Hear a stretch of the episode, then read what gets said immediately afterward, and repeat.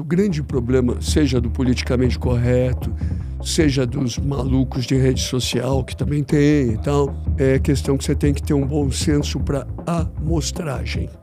Eu não tenho dúvida que se eu criasse o primeiro sutiã hoje, que eu faria mais ou menos igual, com pequenas diferenças estéticas no quarto da menina teria um computador, possivelmente aquela cena do vestiário de clube seria numa academia, e possivelmente na cena final, onde ela esconde os seios, ela baixaria o zíper.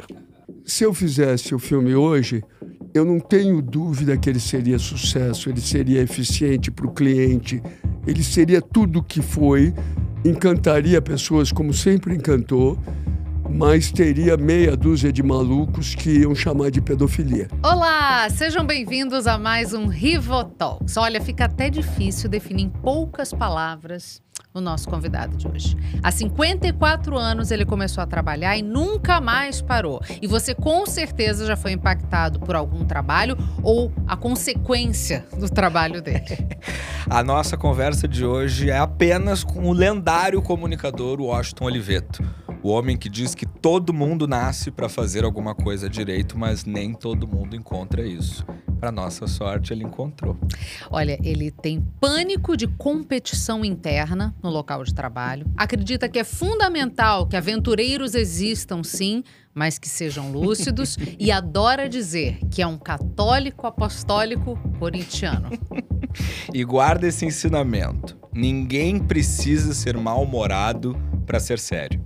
E é por isso que ele está aqui no Rivotalks, a nossa versão semanal de conversas com um convidado que conta com o apoio da Bombril, empresa que colocou o Oliveto no livro dos recordes.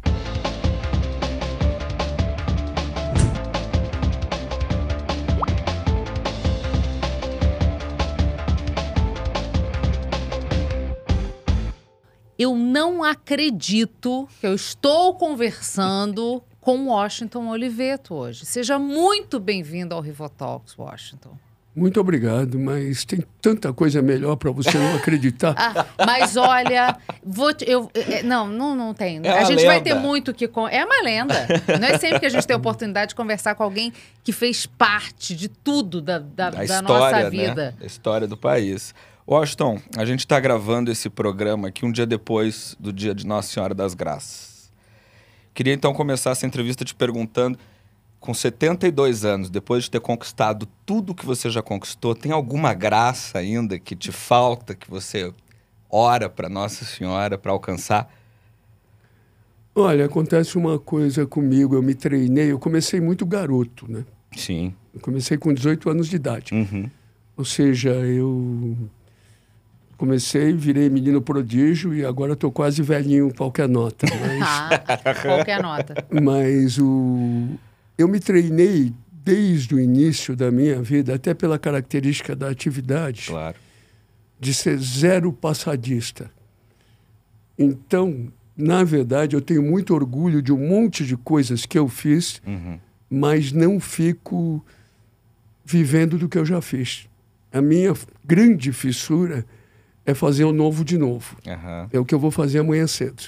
E um dos exemplos disso, claro, é o que você faz hoje. Ouvi uma frase sua dizendo: antes que a mídia enjoasse de mim, eu fui para dentro da mídia. Hoje uhum. em dia, você tem sua sessão de conversas no WCash.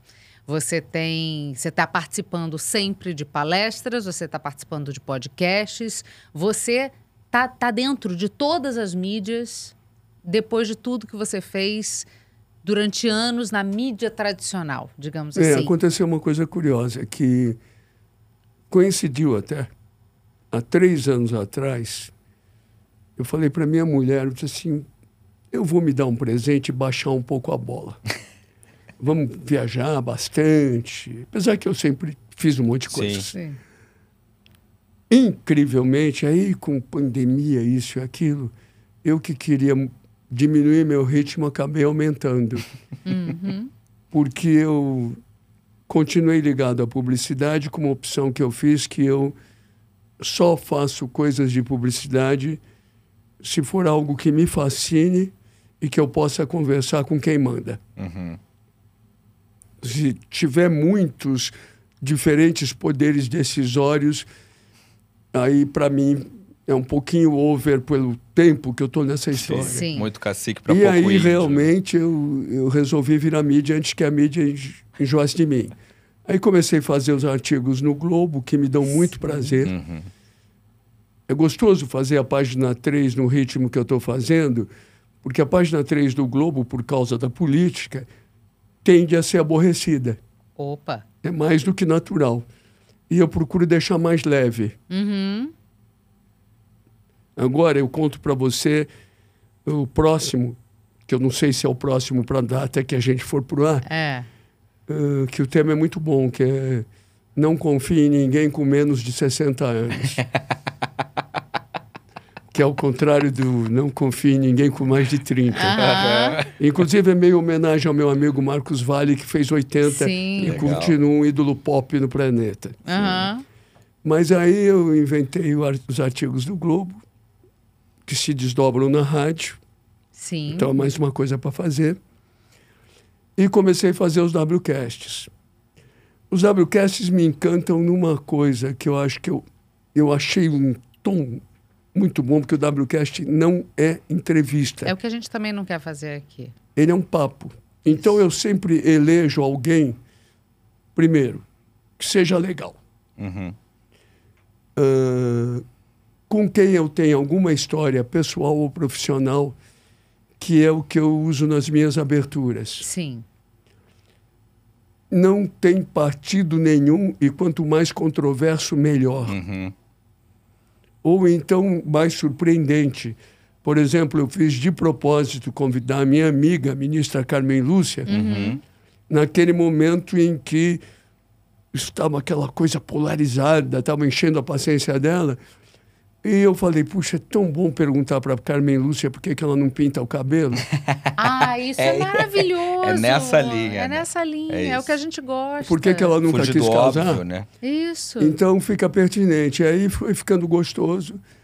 Eh, São pessoas adoráveis, amigos. Tem uns milagres no meio, por exemplo, Jorge. Jorge Uhum. Ben é milagre, que ele não faz. Você sabe que Jorge Ben me deve uma música com meu nome. Ah, Eu... Só isso, Cecília. Aham, porque eu, eu era produtora Uhum. e aí um dia é, eu precisava levar ele de um lugar para outro. Ele falou: tô sem meu celular. Se, eu era estagiária. Hum. Aí ele falou: me empresta seu celular.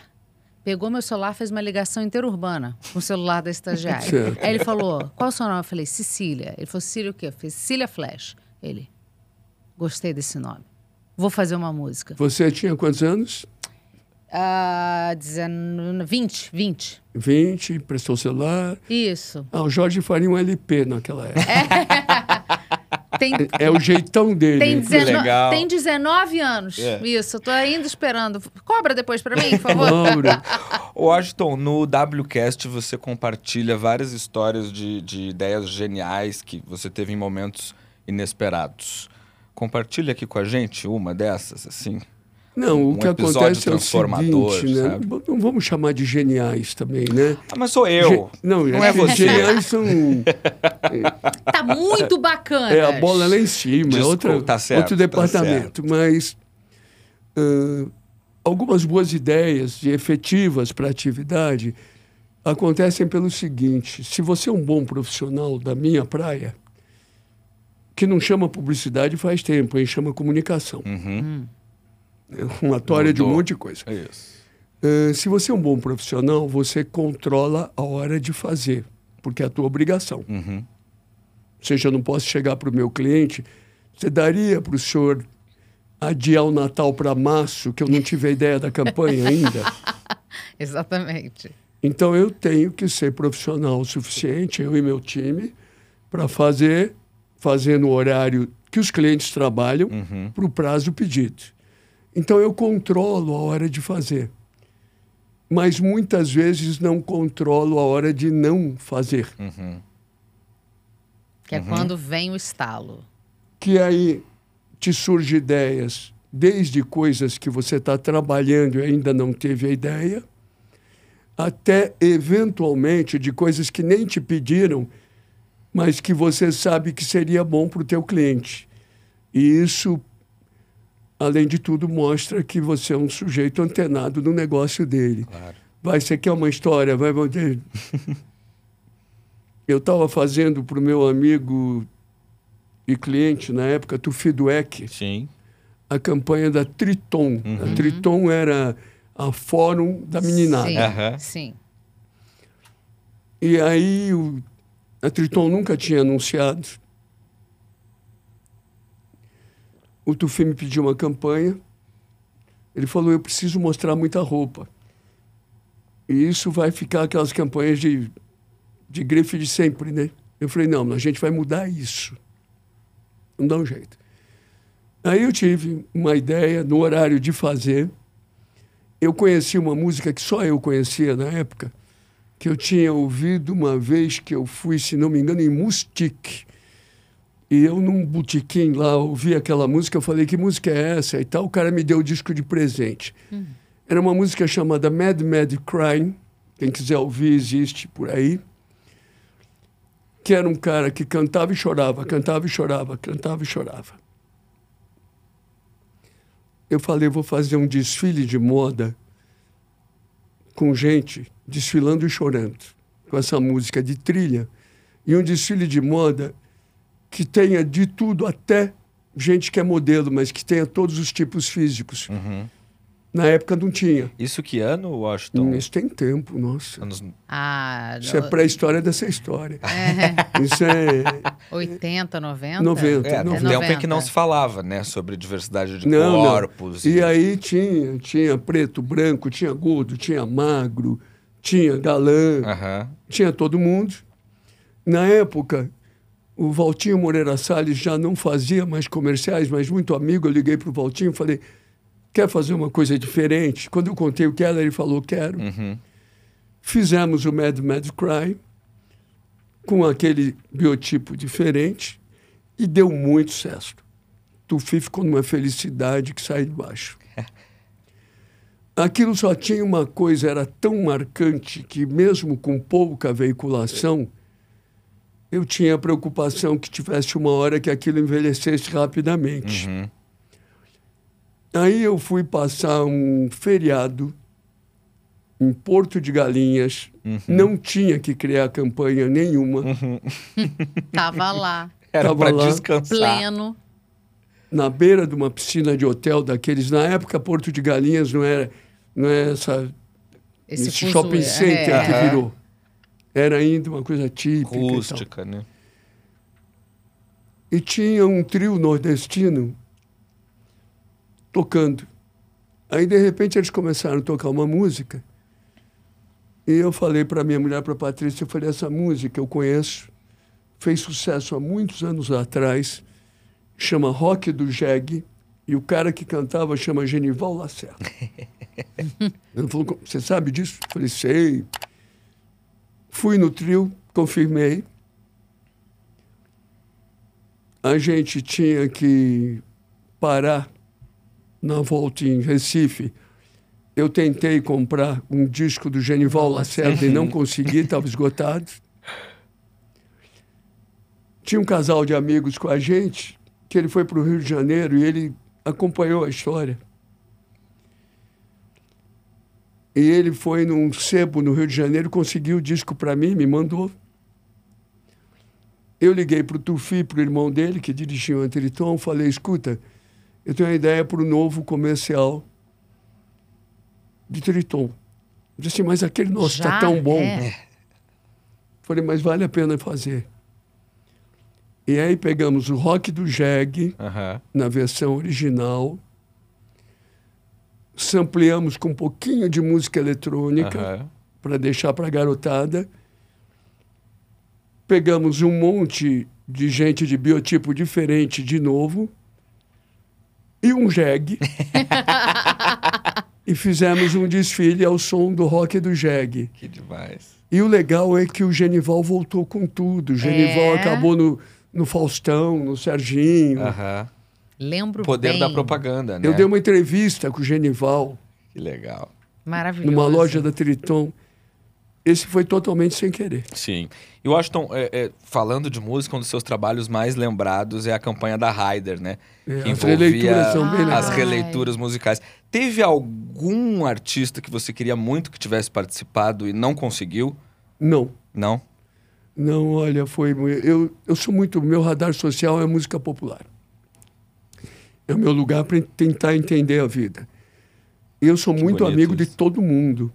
Inclusive, muito curioso, porque eu sou muito amigo da maioria de quando eu tinha 18, 19 e eles tinham 29. Aham. No caso do Gil. É. Do Jorge, talvez. Não sei porque eu não sei a idade do Jorge, ninguém sabe.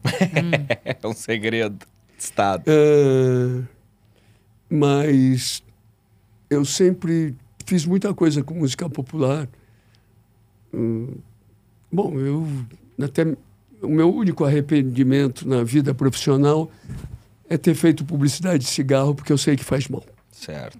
Ah, mas aí também não é. Mas na época e tal É. eu fiz e eu, por exemplo, que botei música em Hollywood. Aham. primeiro reggae que foi tocado no Brasil não foi Bob Marley.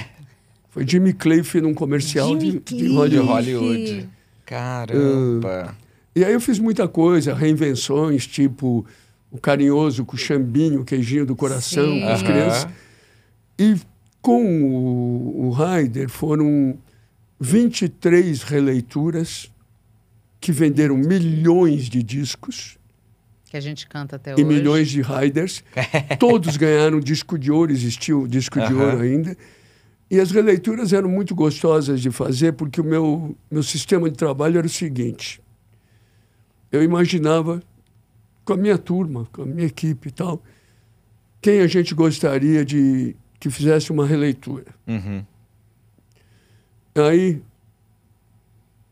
eu pegava esse alguém, ligava, dizia, Tim Maia. Foi feito assim. Uhum. Você gosta da canção Como uma Onda do Mar?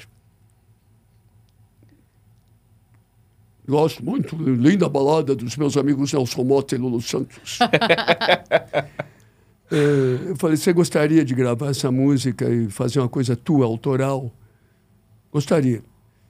Falei, então deixa eu ver com os autores como é que eu viabilizo isso. Ligava para o Nelsinho, para o Lulu. Ah, no caso deles, obviamente, já se estabelecia uma remuneração pelos Claro. direitos Sim. autorais. Claro. No caso dos intérpretes, era mais fácil, porque a mídia que tinha era uma máquina de fabricar show, que era uma loucura. Uhum. Então, o número de shows que o Lulu fez, por exemplo, depois do Descobridor dos Sete, Mares, é uma doideira. Dourado. E aí foram feitos, olha, eu não tive nenhum não. Eu e senti o cheiro da nenhuma- minha infância agora. Sério, só lembrando disso E eu não tive nenhum que eu quisesse muito fazer que eu não consegui, não. Uhum. O que, que aconteceu? Eu não sei se nem se você gosta, mas com os jingles. Olha, aconteceu de tudo com a publicidade. A publicidade está muito ruim. Aham. É. No mundo tá Gente- ruim e no Brasil tá pior que ruim. Não, e, e a- quando a gente fala em comercial hoje em dia, todo mundo lembra pelo viés da polêmica e não pelo viés do produto. É, tipo, não. Elis Regina com a, com, a, com a filha. O que aquilo, inclusive, foi uma bobagem o seguinte. eh, Não interessa se é bom ou ruim o comercial, mas cometeram um erro lá que foi o seguinte. A ideia daquilo é botar a mãe cantora cantando com a filha cantora. Isso é a ideia. Ponto. Uhum. Eles divulgaram... que A foi big assim- idea. Não, a inteligência artificial não. A inteligência artificial foi apenas É um para fazer a parte né? técnica Um daquilo. instrumento. Só que entre o, o papo da divulgação criou a polêmica. Será Pode, que hereditariedade não pode. pode? não pode? Uma bobagem gigantesca. Sendo que, inclusive, João Marcelo e Maria Rita liberaram. Sim. Exatamente, então- sim. Perdeu o foco, nenhum. né? Mas eh, A pergunta foi dos jingles. os jingles, é aí que tá. Quando eu não trabalhava em publicidade, eu era criança, a publicidade brasileira era magnífica de jingles. Sim. Cobertores Paraíba, tá na hora de dormir, Aham. não espere Exatamente. mamãe mandar. Programa Pim Pam Pum Estrela, ah, o clássico jingle de Natal da Varig, Estrela Brasileira, de norte a sul e tal. Iluminando. Isso é anterior à minha geração. Sim. Ah, eu fiz coisas melhores com música, reinventando música popular, não usando, Sim. recriando, usando inesperado, ou usando carinhoso cantado por criança, como no Chambinho e tal. E fiz alguns bons trabalhos de jingle, mas não tão brilhantes quanto os trabalhos da geração anterior à minha. Entendi. Eu fiz de música melhor que qualquer publicitário no mundo. De jingle, não. Uhum. Ahn, hoje tá ruim de jingle e de música. Por quê? Porque os jingles estão os briefings cantados. Faz todo sentido. Ou seja, não existe a imaginação, não existe a vontade que aquilo seja tão bom quanto o jingle que se transforme numa canção. Sim. Uhum. Sim. E quando está usando música, está tentando se transformar as canções em Em jingles. jingles. E aí não O que é outro funciona. erro. Você sabe que eu nunca, nunca na minha vida profissional alterei uma letra de uma canção popular para fazer um comercial. Você só deu outro arranjo. Encomendou Só, só outro arranjo. leituras, Aham. jeitos, outros intérpretes e principalmente pertinência. Sim. Eu só fiz assim, isso é pertinente com a ideia. Claro. Uhum. É muito doido o que está acontecendo com a comunicação. Você acha que funciona menos do que antigamente a propaganda, hoje, em termos de eficiência Sem mesmo? dúvida nenhuma. Sem dúvida nenhuma. A, a propaganda está iludida pela tese do, do algoritmo. Só que não existe números de algoritmos suficientes para encantar alguém se a mensagem não for sedutora. E ainda tem outra coisa, né, Washington? É, hoje em dia, o algoritmo encaminha as coisas para a bolha. Não se faz mais aquele tipo de campanha que o, o país inteiro canta junto uma única coisa, Porque- fala junto uma única Porque coisa. o grande barato dessa história, né, que foi, o, foi a minha grande descoberta muito garoto. O que que eu obsessivamente fiz e faço? Eu sempre procurei fazer uma comunicação que, além de cumprir as suas obrigações, que são vender produtos e construir marca, tivessem uma ambição maior, que é entrar para a cultura popular. Sim. Então, sempre que eu crio um trabalho, eu julgo antes de mostrar para o anunciante sobre Aham. essa ótica. Porque a minha grande busca sempre foi, não existia rede social oficialmente, Sim. Mas a minha busca era transformar o consumidor em mídia. Sim. É, você falou do Estrela Brasileira do Céu Azul, imediatamente me veio à mente a minha avó preparando a ceia de Natal na praia. É isso. Porque era é, até cantarolando enquanto Olha, eu temperava. vou te dar um exemplo de por que, quando é verdadeiramente bom, não importa qual seja a mídia, digital, online ou offline, o que for, se é bom, acontece. Uhum. Em- eu tive essa experiência agora. Em 2001, portanto, há 22 anos atrás, uhum. o Boni me ligou. Falou: escuta, tá tendo um monte de bobagem de guerrinhas aí pelo mundo. Eu vou fazer um fantástico sobre a paz. Ah, eu amo. Uhum. Vou pedir para o Gilberto Gil cantar a paz. Uhum. Vou fazer uma dramaturgia da paz, tudo no Fantástico. E eu queria te pedir para fazer um comercial sobre a paz que vai ocupar um intervalo comercial inteiro. A gente tira o intervalo comercial e põe um comercial assinado por você sobre a paz. E é brilhante. Eu fiz o comercial, um comercial simplérrimo, inteiro branco e tal, com um texto bom, uma ideia boa, uhum. Uma locução brilhante do Ferreira Martins. Uhum. Que O comercial voz. foi um estrondo no Fantástico. Ahn, eu resolvi colocá-lo em cinemas, os cinemas colocavam de graça. Eu traduzi para algumas línguas, eu já nem concorria mais em festivais, mas de propósito esse eu botei. Eu, todos os festivais do mundo. O Papa da época me mandou uma carta porque viu num cinema, Apenas. Que sensacional essa história. o João Paulo, Aham. Que viu num cinema. E o filme, ciclicamente, nesses 22 anos, algum cinema passava. Agora começou esse monte de guerra, de novo esse bobajário todo, essa loucura. E a Dani lembrou, falou, Washington, você não vai escrever nada no teu Instagram sobre as guerras? Aí eu falei, não, eu vou fazer um artigo para o Globo sobre isso. Não. Ela falou, "Aí, você tem o comercial da página. Eu falei, põe o comercial da página no Instagram. Perfeito. Dois dias depois, era a peça de comunicação mais viralizada do Brasil. O comercial tem 22, Tem anos de 22 idade. anos, né? Mas ele é absolutamente genial E e, atemporal. atemporal, e, e simples. Né? É o tal negócio que você fala. É. A simplicidade. A vida já é muito complexa. Então, para que que o comercial, aquilo que vai vender, aquilo que vai que deve se propagar, vai ser complexo? Não, e tem uma coisa: comunicação comercial é intromissão. Aham. Você está se intrometendo na vida das pessoas. O mínimo que o intrometido tem que ser é bem educado e charmoso. Washington, é, nós dois cursamos publicidade na FAP. É, o que, que você tem de conselho, então, para um jovem que vai entrar agora, ano que vem, no curso de publicidade e propaganda? Bom, eu não acho mérito nenhum. Eu, na época, fazia duas faculdades Uhum, e larguei as duas porque eu comecei a trabalhar. uhum. Aconteceu uma coisa de maluco até, porque o primeiro comercial que eu fiz ganhou um leão de bronze em Veneza. O primeiro. Primeiro. E aí eu fiquei numa dúvida quem errou, eu ou o júri. Eu amo essa frase. Eu amo isso. né? Porque não tinha o que fazer. Não era possível, né? Ah, e aí eu larguei a faculdade, não acho mérito, acho estudar sempre legal. Sim. Agora, sei lá, conselho é muito, né? Palpite que eu daria Palpite. para quem está começando Sugestão. é tenha algum talento. Não precisa muito não para ser publicitário, algum Aham. precisa. Tenha alguma sorte que é muito bom e trabalhe muito. Uhum.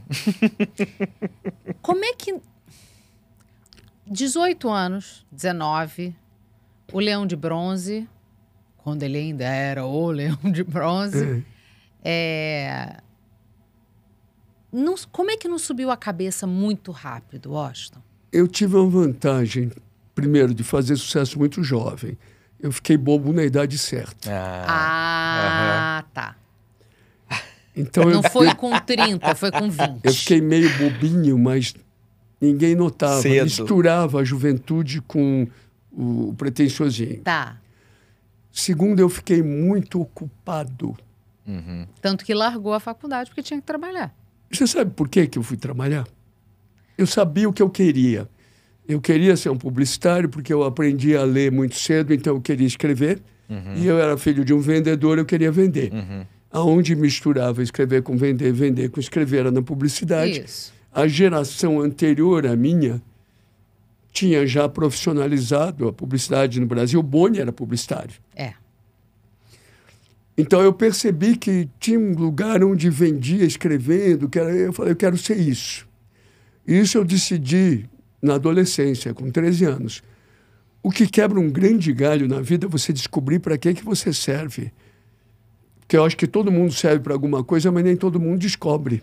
Com certeza. Uhum, e também tem o uhum. contrário. Às vezes a pessoa acha que serve pra uma coisa, mas também não serve, né? Agora, eu fui trabalhar porque eu estava na faculdade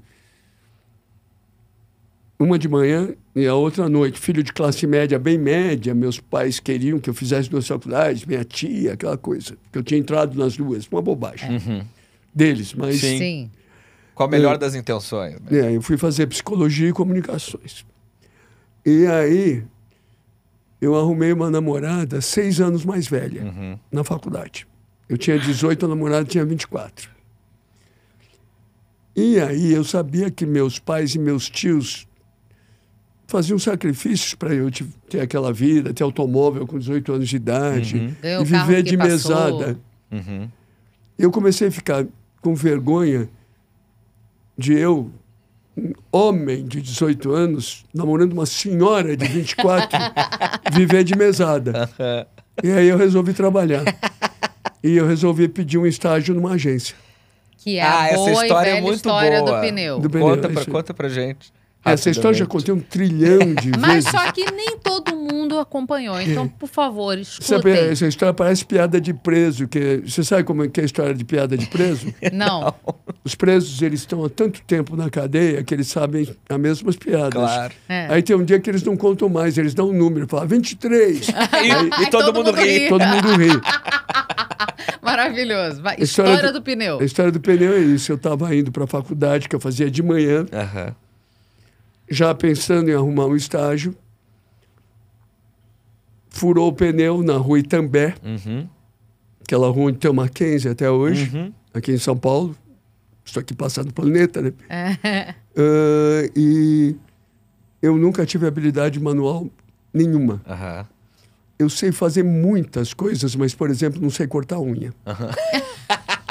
Ué, a- a- é porque o cérebro se encarrega de jogar a, a genialidade Pra um lado, Para um lado, né? Não, não, não deu. Sim, É. aptidões. E aí eu, eu falei, nossa, vai ter que trocar o pneu.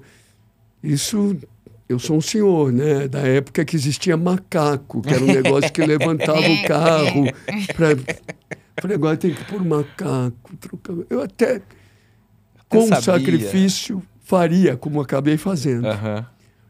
Eu falei, vou ter que trocar o pneu. Aí eu olhei em frente, estava escrito HGP Publicidade. Um sobrado. Aí eu falei, ah, antes de trocar pneu, eu vou pedir um estágio. Eu não sabia a hierarquia de uma agência de publicidade, não sabia. Uhum. Então eu falei que queria falar com o dono. Porque você vê que esse negócio de- você se direcionar direto para quem né? manda, ele vai conversar com Deus. Não tem esse negócio de conversar é. com o santo. Não, eu não sabia realmente, diretor de criação. Aham, aham. Aí eu, falei, eu queria falar com o dono. E eu tinha o cabelo até o ombro, jardineira sem camisa, tamanco. Jardineira sem camisa. E o, o dono estava entrando, era uma agencinha pequenininha. Aí ele falou: O que, que você quer, menina? Eu sou o dono aqui. Eu falei: Eu queria um estágio. E eu vim aqui porque o meu pneu furou. E o senhor está no seu dia de sorte. O senhor devia me dar um estágio, porque eu vou ser muito bom nisso. E eu só vim porque o pneu furou. E o pneu não costuma furar na mesma rua duas vezes. Então o senhor está no seu dia de sorte. E ele gostou do jeito que eu falei. Claro. Não, você vendeu, Claro. você se vendeu com perfeição. E aí ele me deu estágio. Que maravilha. E dali até o leão foi quanto tempo? Um aí, ano, eu, né? aí foi curioso, porque aí, um mês depois, o estágio não era remunerado. Uhum. Aí eu comecei a trabalhar feito um alucinado. E eu tinha realmente, eu não vou chamar de vocação porque é coisa de padre, É, mas eu tinha Um uma jeitinho certa coisa. propensão para fazer publicidade, Uhum. já imaginando que era do jeito das coisas que eu achava legal. Uhum. Então eu, por exemplo, tinha boas ideias para títulos de anúncio. Uhum. Os meus textos não eram bons, eram meio gordurosos. Ele, que tinha trabalhado em agências boas, detectou isso. E um mês depois me contratou e começou a melhorar o meu texto. Aham. Aí, na época, existia um jornal chamado Shopping News, que era um jornal entre- entregue gratuitamente em todas as casas no domingo. E esse jornal teve a primeira coluna especializada em publicidade, que elegia o melhor anúncio da semana. Uhum. E os dois primeiros anúncios que eu fiz ganharam o melhor anúncio da semana. Porque os títulos eram muito bons Aham. e o Juvenal ajudou eu a fazer o texto. Aí eu fui contratado, aí no, eu estava lá três meses, o Juvenal me, me chamou um dia falou, olha, deixa eu te dizer uma coisa. Está na hora de você ir embora. Eu falei, Cacilda, mal me contratou, está me mandando embora. O que, que eu fiz? Ele falou, deixa eu te explicar.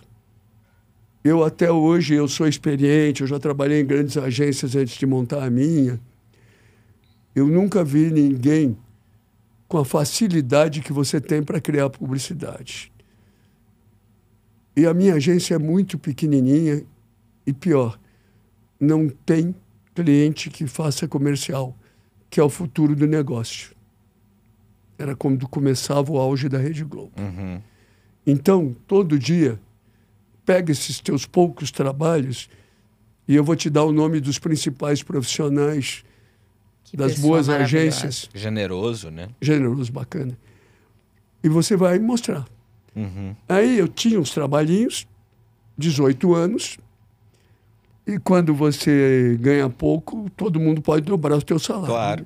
É, E aí eu imediatamente tive três propostas de trabalho. que legal. E aí eu elegi aquela que tinha o cara que dizia que era o cara que melhor fazia comerciais de, de televisão. Porque eu falei, com esse cara eu vou aprender mais. Uhum. Aí ele me deu um comercial para escrever para as torneiras Deca. E eu escrevi uma boa ideia, mas que tinha umas coisas que não precisava. Mostrei para ele, ele falou: tira isso, tira isso, tira isso. O filme foi feito. Na época, eh, Veneza e Cannes se alternavam. Uhum. E o festival tinha 36 leões no total, entre ouro, prata e bronze. Então, Nossa. o Brasil não ganhava. Claro. Sim. Pouco. Então, ganhar um bronze era meio milagroso. E aí eu ganhei. Foi quando eu fiquei na tal dúvida de se o júri que tinha errado. Quem que errou? E vocês busquem esse comercial e vejam a simplicidade dele. Uma goteira e uma torneira. Fim. É isso o comercial. É. Mas, Washington, eu sei que você não é fã de elogio, mas você criou peças históricas. Não, eu adoro elogio. Eu só fico... Eu fujo, mas eu adoro. É, quem não gosta? Eu não é sou, eu, eu sou humilde, mas não sou modesto. Sim. Muito bom. Humilde é bacana, modesto, Modesto é é falso. falso. Maravilhoso. Você criou peças, então, que viraram parte da cultura brasileira. Os comerciais da Bombril com Carlos Moreno, o primeiro sutiã da, da Valizer. Essas, algumas dessas peças hoje seriam imediatamente canceladas pelo politicamente correto. É, como que o Washington, então, teria feito essas peças nos tempos de hoje? Elas seriam possíveis? Não, é, o que acontece é o seguinte: o grande problema, seja do politicamente correto, seja dos malucos de rede social, que também tem, São e tal, vários. é questão que você tem que ter um bom senso para amostragem. Uhum. Eu não tenho dúvida que se eu criasse o primeiro sutiã hoje, que eu faria mais ou menos igual, com pequenas diferenças estéticas no Uhum. quarto da menina, teria um computador. Claro. Ah, possivelmente aquela cena do vestiário de clube seria numa academia. E possivelmente na cena final, onde ela esconde os seios, ela ba- baixaria o zíper. Aham. Mas se eu fizesse o filme hoje, eu não tenho dúvida que ele seria sucesso, ele seria eficiente para o cliente, ele seria tudo o que foi, encantaria pessoas como sempre encantou, mas teria meia dúzia de malucos que iam chamar de pedofilia. Aham. Isso, Pô? isso para o nível de amostragem que eu teria, seria insignificante, eu não daria bola. Que é o que você tem que fazer quando um maluco pela rede social, num assunto que atinge um monte de coisa, te xinga, espera que ele depois vai, semana que vem, enjoar de você e vai xingar outro. Minoria É barulhenta. um baita aprendizado. Não reage. Mas a gente tem visto as marcas reagindo quase que instantaneamente à pressão das redes. mas é porque estão sendo tocadas por amadores. Entendi. Faz todo sentido. Porque você tem que ouvir quem tem mais de 60. E quem tá comandando geralmente tem menos. Acho que você consegue. Ah, diga, diga, diga. No meu artigo dos mais 60, o artigo tem Rolling Stones que acabaram de lançar o disco, É. mais de 80. Isso. Paul McCartney e Ringo, 81 e 83, Relançando música inédita do grupo. do grupo. Caetano, 81, excursionando e vendo o Papa, que tem 87, Aham. e torce para o São Lourenço de Almagro, ainda assiste futebol. Gil cantando com a neta que parece namorada. É. É. Ah, Robert De Niro tendo filho aos 80 e fazendo filme. Martin Scorsese fazendo filme aos 81.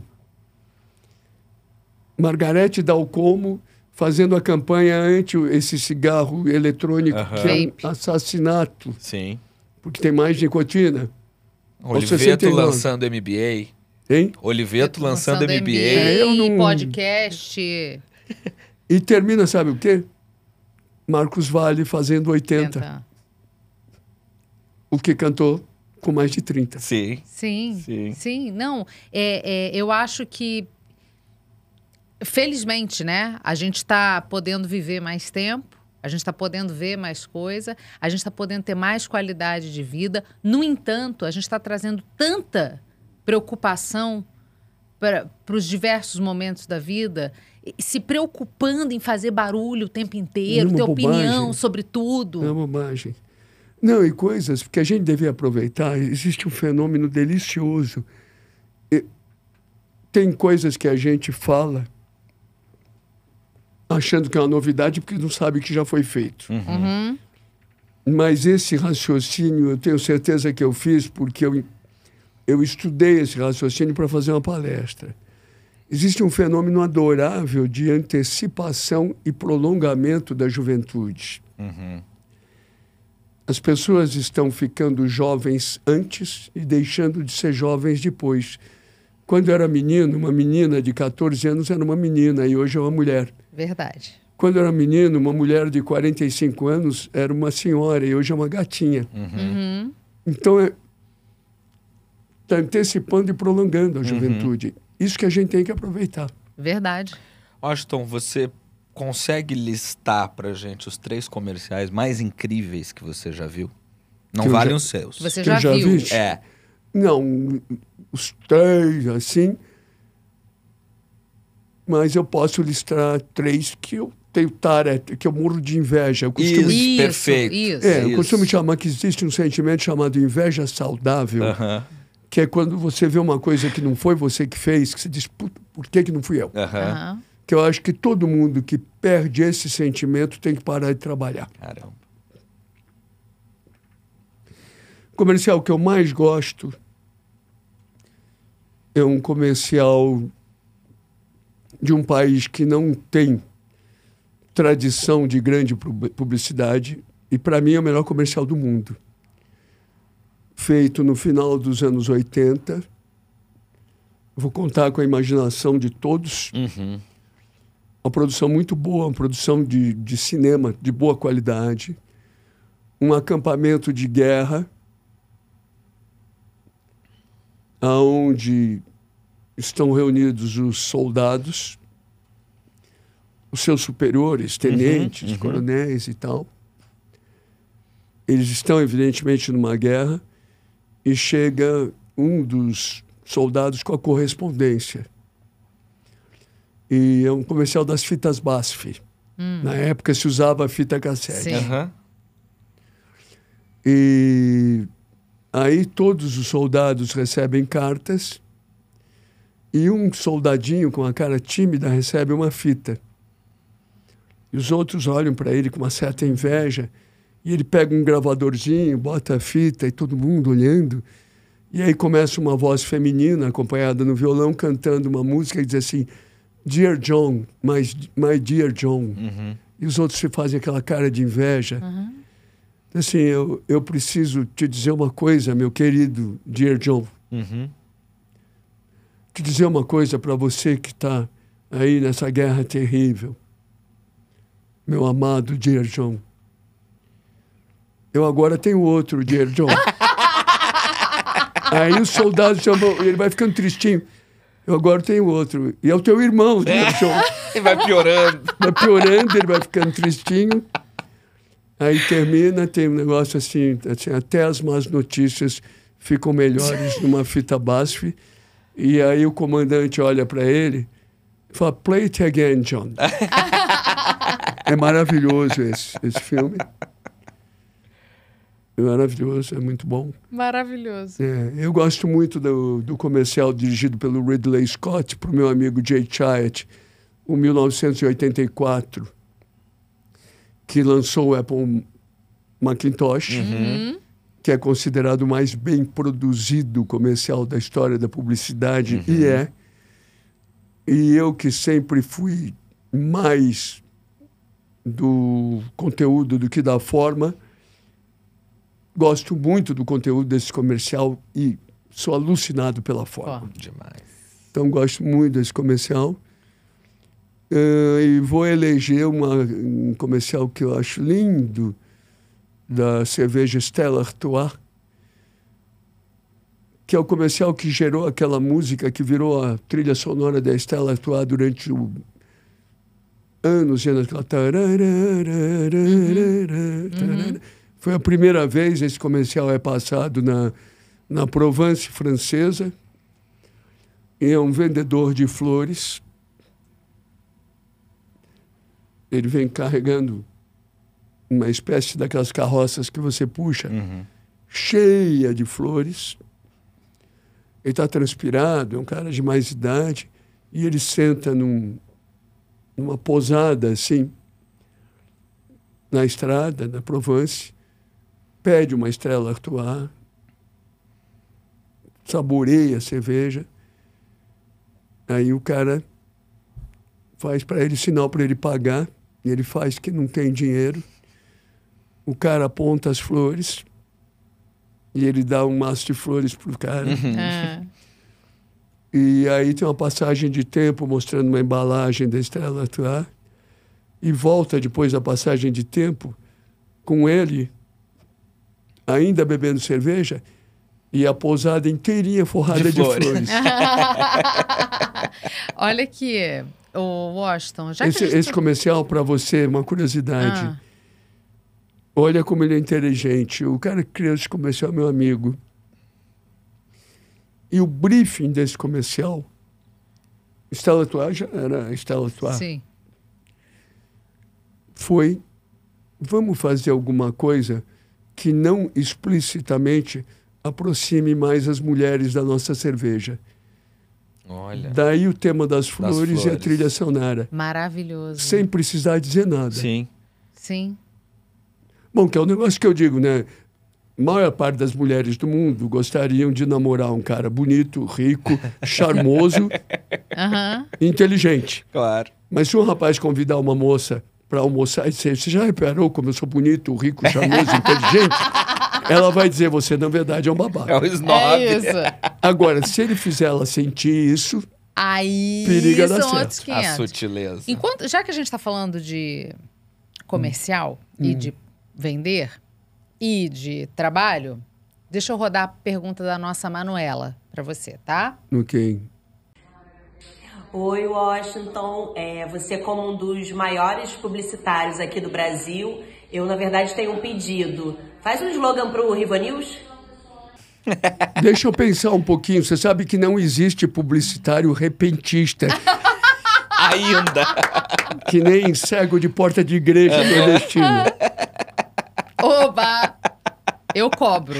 Cobra, Igual, claro. até hoje eu não esqueci de Jorge Benjol. Tá certa. Vamos falar um pouquinho de futebol, Washington. Vamos. Meu avô, Paulo Santana, era um cronista bem conhecido no Rio Grande do Sul, símbolo assim da, da torcida do Grêmio. E ele tinha uma frase que era: é, ser gremista é o sonho delirante de não conseguir na vida ser outra coisa. E aí, com isso em mente, a gente pediu para o Maurício Felberg, um amigo meu, Uhum. super atuante no- na política do Corinthians, fez parte agora da campanha da chapa que, que elegeu Augusto Melo, e ele te mandou uma pergunta de corintiano para corintiano.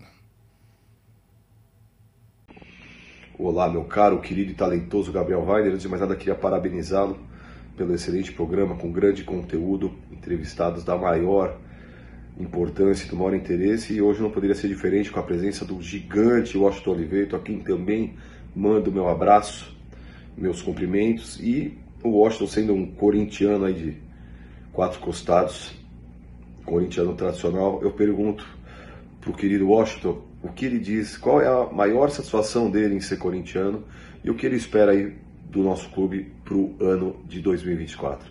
Um grande abraço, Washington, um grande abraço, Gabriel. Obrigado. Eu tive muitas satisfações sendo corintiano. Muitas. Tive satisfações até quando o, o futebol do Corinthians estava muito mal, porque o Corinthians tinha o melhor time de basquete do Brasil, tinha a seleção brasileira. Que legal. Tinha Vlamir Marques, meu grande ídolo. Ah, tive a incrível satisfação de estar em 1977 na cabine do Osmar Santos quando ele narrou o gol do Basílio. Caramba. O que é um é a maior narração de um gol da história da humanidade. Incrível. Uh, tive a satisfação de, sendo um torcedor, virar vice-presidente de marketing sem querer e criar o tema, o nome Democracia, Democracia Corintiana. Corintiana. Na verdade, eu criei o nome lendo um raciocínio do Juca Kifuri. Hum. Eu brinco com o Juca que eu psicografei o Juca. Hum. Uh, tive privilégios do tipo, eu tive em Tóquio. Sim. E levei meus filhos pequenos ainda. Então, o Corinthians só me deu alegrias, mesmo dando algumas tristezas que depois eu esqueço. Uhum. eu espero que para o ano que vem o Corinthians melhore e muito, porque o Corinthians está precisando melhorar e muito sobre todos os aspectos. O que, que você achou da eleição do Augusto Melo? Hum, olha, eu não participei da eleição. Eu achei que a eleição seria muito equilibrada e mudei de ideia quando terminou o jogo 5 a 1 Isso interfere muito. Uhum. Eu tenho experiência nisso, no espectro de 4 mil eleitores. Estava na cara que uma eleição que estava meio empatada, depois do 5 a 1 foi decidida. Certo. Futebol. Futebol é paixão nacional. Você uhum. trabalhou com muitas paixões nacionais uhum. na sua vida. Você criou paixões nacionais para o Brasil inteiro. E tem uma ligação, não tem como dissociar, de, de futebol, de paixão e de política. Tanto tá a democracia corintiana aí para provar isso e todo o movimento que ela ajudou a empurrar, culminando uhum. lá com as diretas e tudo mais. É, o que, que falta hoje Washington para a gente ver esse tipo de atuação? Bom, falta um monte de coisa. O futebol brasileiro tá. O, o, futebol brasileiro, que durante um período era bom dentro de campo e ruim fora de campo, conseguiu ficar ruim dentro e fora de campo. O futebol brasileiro hoje não está entre os seis melhores do mundo. Eu moro em Londres e eu vou assistir muito futebol porque eu gosto de futebol. Uhum. Eu, evidentemente, eu não tenho um time de futebol em Londres, nem o Corinthians Casual, que são meus amigos, que são meus amigos pais do Corinthians, uhum. que já eu conhecia aquele pessoal antes de ir morar em Londres. Uhum. Mas eu assisto muito futebol. E os jogos que eu assisto do futebol em Londres, uhum. comparados com os jogos que eu vejo do Brasil, parece outro esporte. A democracia corintiana, ela que é o fato do, do futebol culturalmente mais documentado do mundo. Uhum. Existem filmes, existe um, longa, um, um documentário basicamente sobre o Sócrates, que eu dei uma entrevista longa nesse documentário, narrado pelo Eric Cantona, que eu recomendo que vocês não deixem de ver. Uhum. Existem livros maravilhosos sobre a democracia corintiana no mundo inteiro. Uhum. Existem teses. O Sócrates virou uma bola de ouro da FIFA, coisa que ele nunca se esforçou hum. para ser. Porque o Sócrates tinha uma coisa, ele não queria. Uhum. Ele era muito bom apesar dele. Tá. Uhum. apesar dele não querer. E ele virou aquele prêmio do cara que mais contribui socialmente na bola de ouro. Sim. Uh, bom, o que, que foi a democracia corintiana? Por que, que ela é tudo isso? Porque ela era futebol, mas não era só futebol. Uhum. Ela era futebol, mas ela tinha preocupação sociológica e estava atrelada às diretas. Sim. Sim. Tanto assim que o time do Corinthians daquela época que era muito bom, dos meus amigos, Sócrates, Casagrande, Vladimir, Biro, Zenon, todo mundo, era muito bom. Mas eu tenho que reconhecer que o Flamengo da época era um pouquinho melhor. no entanto, o Flamengo da época não entrou na história porque ele era só futebol. É. Entendo. O, o futebol precisa voltar a não ser só futebol. Uhum para ganhar importância. Uhum. Você acha que os jogadores hoje eles são despolitizados? Porque a gente vê muita gente criticando o Neymar, mas até o Pelé passou por esse tipo de crítica quando tirou foto com o Médici depois da Copa do Uhum. México e tal. É, Tem comparação? Neymar não, e Pelé, não tem, por exemplo? Porque no Pelé tinha um componente de ingenuidade que o pai do Neymar não tem. Tá. tá. Justíssimo. E, e olhando, é, é, futebol não é só futebol, mas futebol é comércio.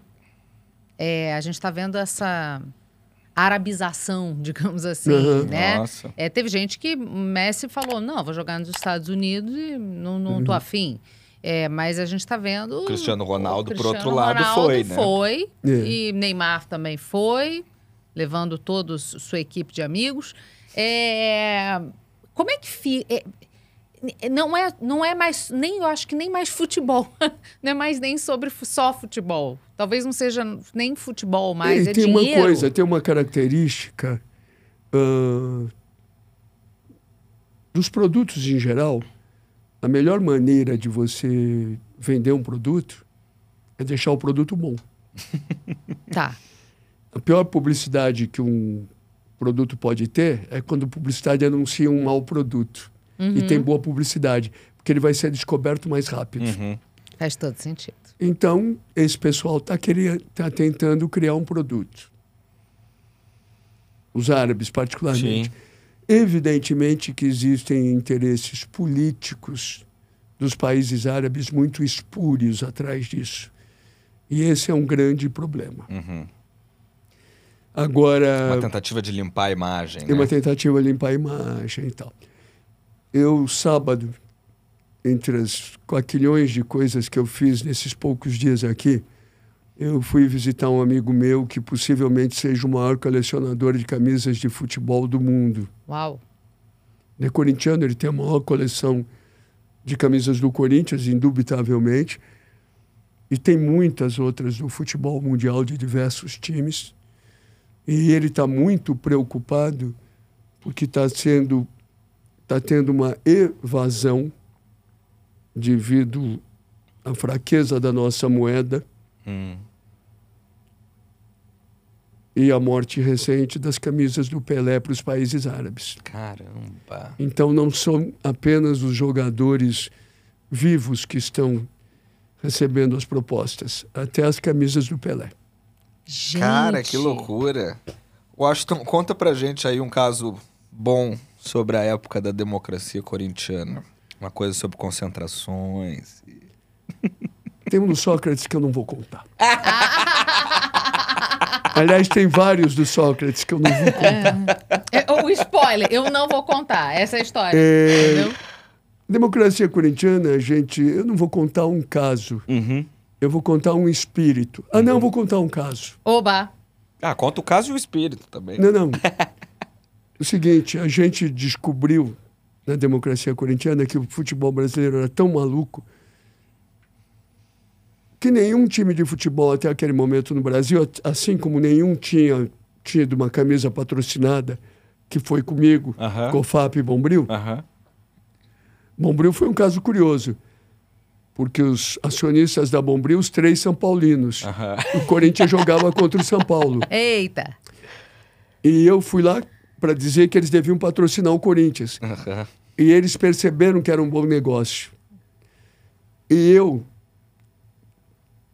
Eles não tiveram coragem de dizer, porra, mas a gente é São Paulino. Eu sabia que eles eram. Aí eu falei, isso aqui é tão incômodo. Eu falei, ah, e tive uma ideia.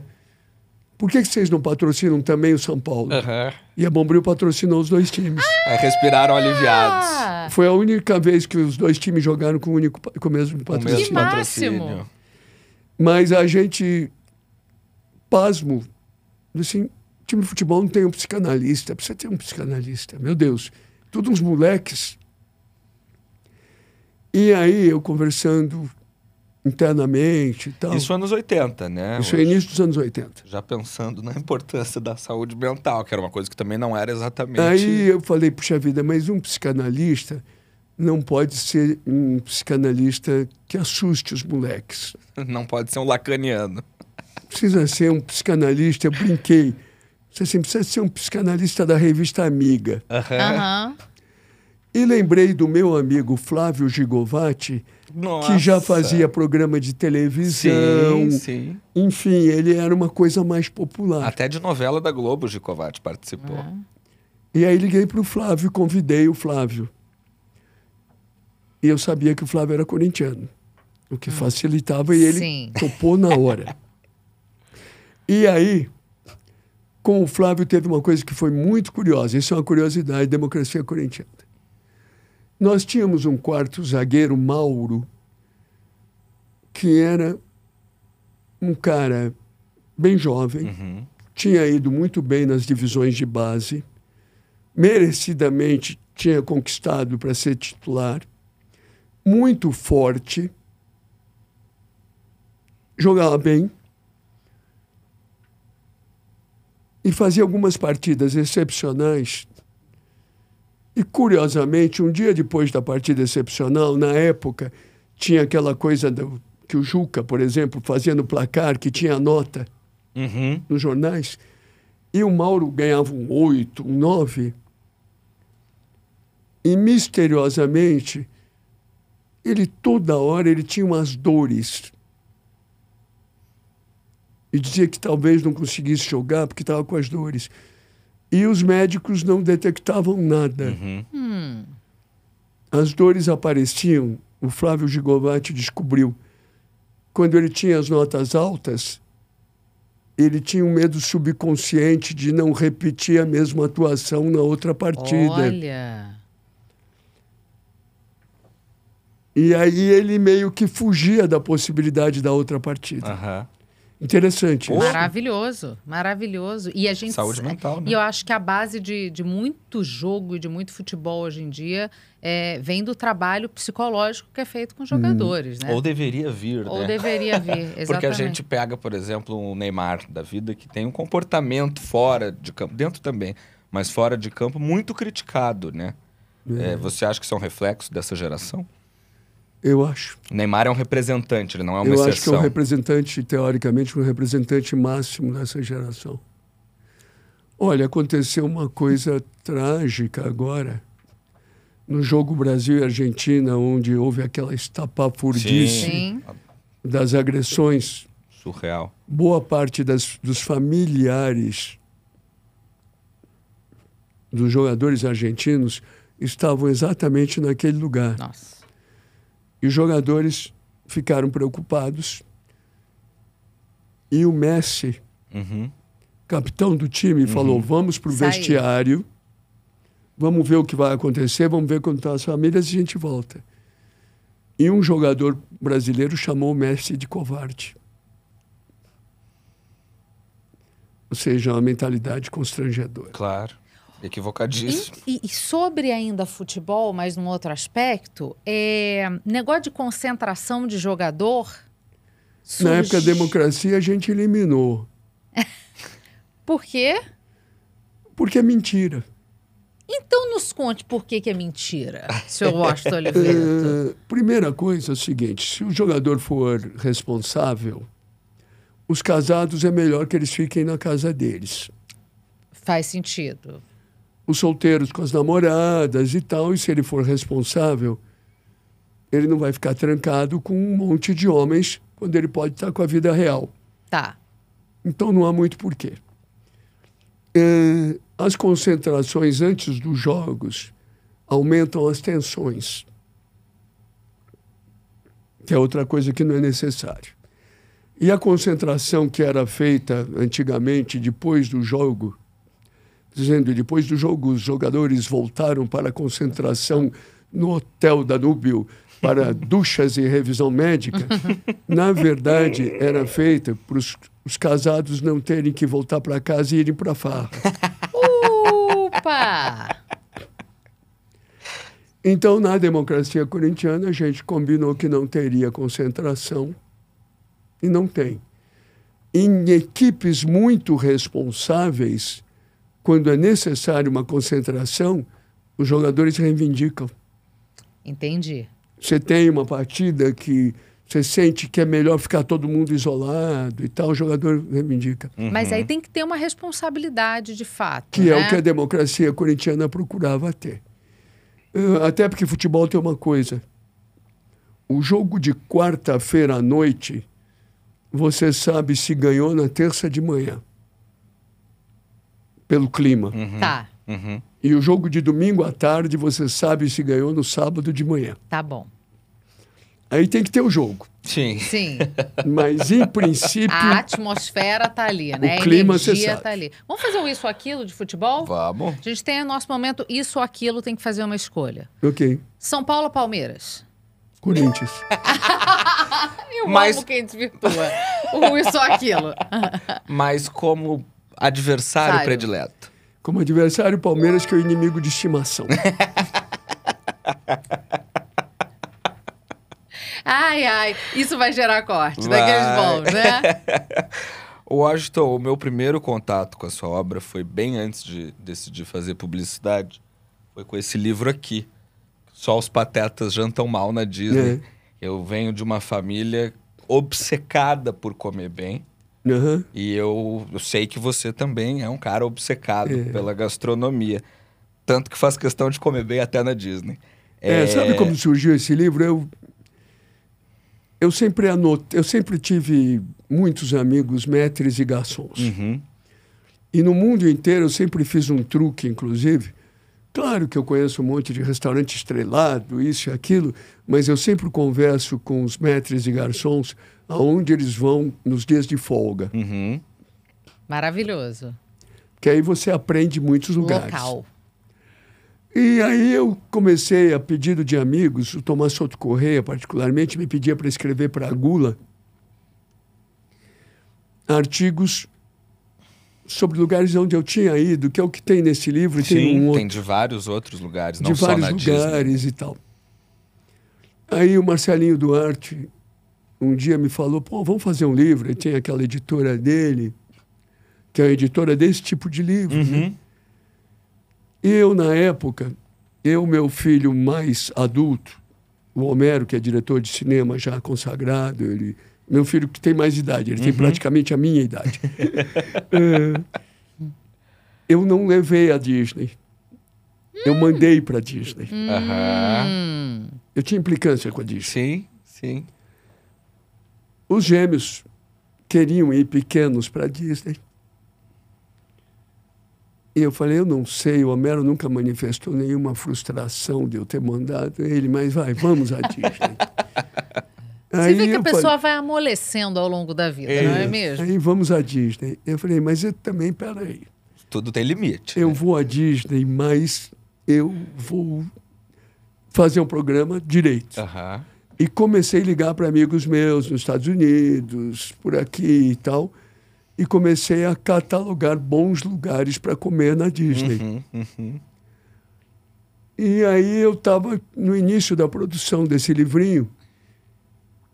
Eu falei, ah, vou fazer um artigo sobre isso, porque é bom que o livro tenha um título de capa mais Forte. porrada e fiz o Sol os Patetas Jantam Bem. Já, mal na já vida mal. Disney. E é muito bom, é uma bússola, realmente. Porque lá você pode errar muito fácil, né? Lá dá para errar na mosca. Daí, Errar na mosca é ótimo. e já que a gente está falando de comida, Washington, eu preciso que você me conte Hum. quais são os seus lugares favoritos para comer aqui no Brasil. Não precisa ser em ordem para não magoar ninguém, nenhum amigo. Mas assim, Até porque a gente já sabe que o senhor anda preferindo Rio de Janeiro a São Paulo para comer. É, não, eu não vou, não, não tenho preferido, até porque eu sou amigo de todo mundo. Isso. Mas lugares que você gosta Vou muito citar. de. Isso. E, e digo mais, eu, eu, na verdade, eu não gosto de restaurantes, eu gosto de pratos. Uhum, Legal. Pô, Isso é muito. tem Então uma eu diferença frequento importante. pratos, Certo, Eu frequento pratos. certo, certo. mais do que restaurantes.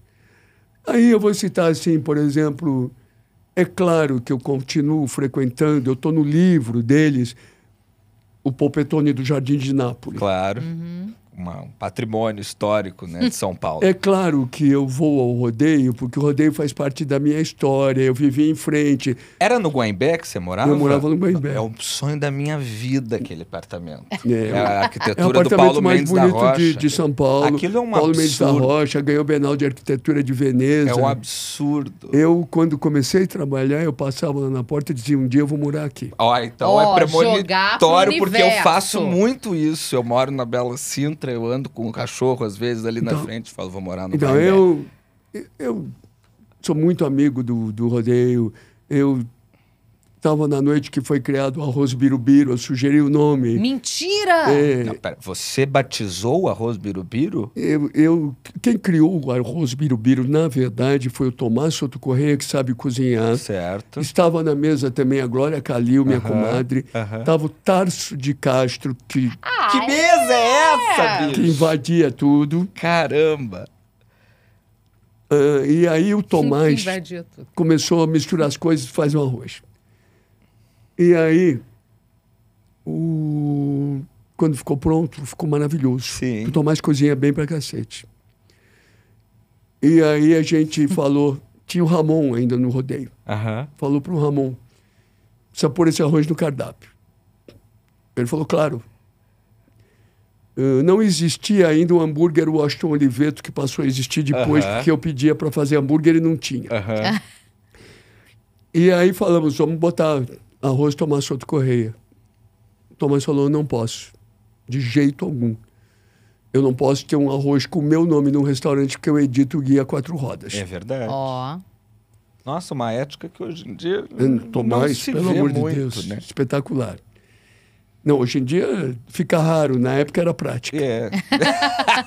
Eh, aí, aí eu falei, puxa, mas vai, com essa cor aí, quem sabe o cabelo do Biro que trabalha para o Sócrates poder jogar. Aham. Que o Biro corria feito louco para o Sócrates na categoria. E ficou arroz Biro-Biro. Que O sensacional. Roberto, Eu tô passada. um- o Roberto Macedo, São Paulino, que nos acolhia, Aham. não se conformava. Tanto que no cardápio até hoje não está escrito arroz birubiru. Mas é o arroz É o birubiru. arroz birubiru. Maravilhoso! e inva- invadiu todos os restaurantes da cidade. Mas o do rodeio é o melhor de São Paulo. É, o do rodeio é. Assim opinião. como o creme de papai do rodeio foi inventado lá, o- o creme de papai. Jura? Foi inventado por uma grávida que não podia beber e queria alguma coisa com álcool. O Roberto Macedo fez o creme de papai e botou Gente. cassis. Que espetáculo. Ainda falando de comida, eu Vamos acho. lá, então, vai, eu, eu tenho ido muito na Casa do Porco, o Jefinho é meu amigo há muito tempo, Pueda. né? E de uma Ah. simplicidade, né? De um negócio com a comida ali que ele tem, É, né? de tudo. O Eu ontem do almocei, rabo, né? eu ontem almocei com a Dani depois do evento que a gente foi lá, naquele debete, Uhum. Aham, gostou? que tem um gostei, um cardápio interessante. Sim, uma parrilha interessante. né? Eu tenho um um bacon com o nome do Peter Luger, Aham. que tenta ser igual ao do Peter Luger. Enfim, Boas E Rio de referências, Janeiro? né? Rio de Janeiro, vamos lá. Satírico, sem Seus dúvida. clá seu clássico, né, no Rio. É, Melhor couvert do Brasil, eu me arrisco a dizer. É Hum. porque quem é do Rio tem um carinho com uma coisinha muito simples chamada Hum. La Mole. E o É, mas couvert do La Mole- Mole o Lamole é festa. Não é comida. não é chique. Não é comida, Não, não é comida. Hum, é, é vibe. O couvert do satírico, inclusive, tem uma pizza branca excepcional. Maravilhoso aqui. Coisa que o Marguta também tem, porque o, o Paulinho Neroni e a Conceição tiveram o Grotamari, que foi o primeiro lugar a ter pizza branca no Rio de Janeiro. No Rio tem o Nido, que é um belíssimo italiano, Uhum. que é tão bom que o pessoal mente que é do Boni. Ah, pessoalmente é ótimo. O Marguta ainda existe? Ainda tá aberto? Marguta tal, Existe. Paulinho e a Conceição estão lá, Que tá muito legal. bem. Eu tenho um prato da boa lembrança, no Pene Abete Lago, do Marguta. né? Não, tem, tem bons restaurantes no Rio de Janeiro no momento atual. Tem um restaurante feio e ótimo, que é o Damite. Tá. Ele é feio que dói, mas é bom que Da a Mit? comida é ótima. É no Leblon com Ah. os, com os ex-metres do antigo uh, Monte Carlo, né, do Vivier. Maravilhoso. Tem muitos lugares bons. Que legal. Vamos fazer um isso ou aquilo rapidamente? Porque, é, para quem não sabe, este homem ama sorvete. Ele é, um É, sorvetólogo. Eu ia perguntar, inclusive, qual, como, pra- eu ia pedir pra você contar como é o seu café da manhã, Washington. Meu café da manhã é sorvetes ou sorbets. Sorvete ou sorvete? Substituir faz tempo. Ele tá falando de sorvete de qualidade, tá, gente? Isso. Não É, é, tem enfim. que- Não é napolitano, Não, não, né? tem que ser, não, tem que ser sorvete sem gordura hidrogenada. Claro. É, sorvete Um gelato, né? artesanal, gelato. Sorvete bacana. É. E ele já até escolheu o que ele mais gosta aqui no Brasil, que é o... Os que eu mais gosto são sorvetes no Brasil, os da Momo, do meu amigo Walter de Matos, E é bom mesmo. Bom que é demais. tem, tá tem no Rio de Janeiro já em vários lugares. É, e abriu E agora. abriu e agora. abriu agora aqui Oscar em São Freire. Paulo.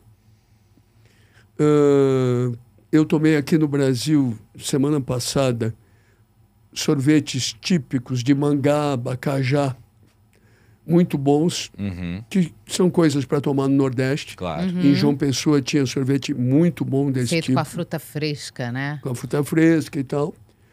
Na Europa, os meus sorvetes preferidos, a melhor sorveteria italiana do mundo fica na França, que é a Gelateria del Porto e é italiana. Aham. Globalização, Em né? Antibes é maravilhosa. É a minha sorveteria lá. Ah, tem uma sorveteria em Saint-Tropez que mistura grandes sorvetes com uma frequência espetacular. No porto de Saint-Tropez, chamada Barbarac. Aham. Hum. E, aque- e- e dos que a gente pode pedir no iFood? Algum você recomenda? Não, eu te diria que dos sorvetes industriais, Uhum. Eu gosto muito do Sherry Garcia do Ben's Jerry's. Ai, Ben Jerry's é bom demais. A média da Ben Jerry's é muito alta. Aham. Você sabe que eles foram, Fome. anos atrás, a história deles é maravilhosa. Eles eram uns maconheiros da Califórnia que resolveram fazer sorvete. Deu aquela fome, talvez. Vender a E, larica, e né? não só fazer sorvete bom, como ter um comportamento ético. Eles, por exemplo, inventaram nas lojas Ben Jerry's os banheiros unissex. Aham. Hum. Sem gritaria, né? Sem gritaria, tem um monte de coisa. Sim. Anos atrás, eles já muito bem sucedidos, já maconheiros de mais idade, venderam a Ben Jerry's para a Unilever. Uhum.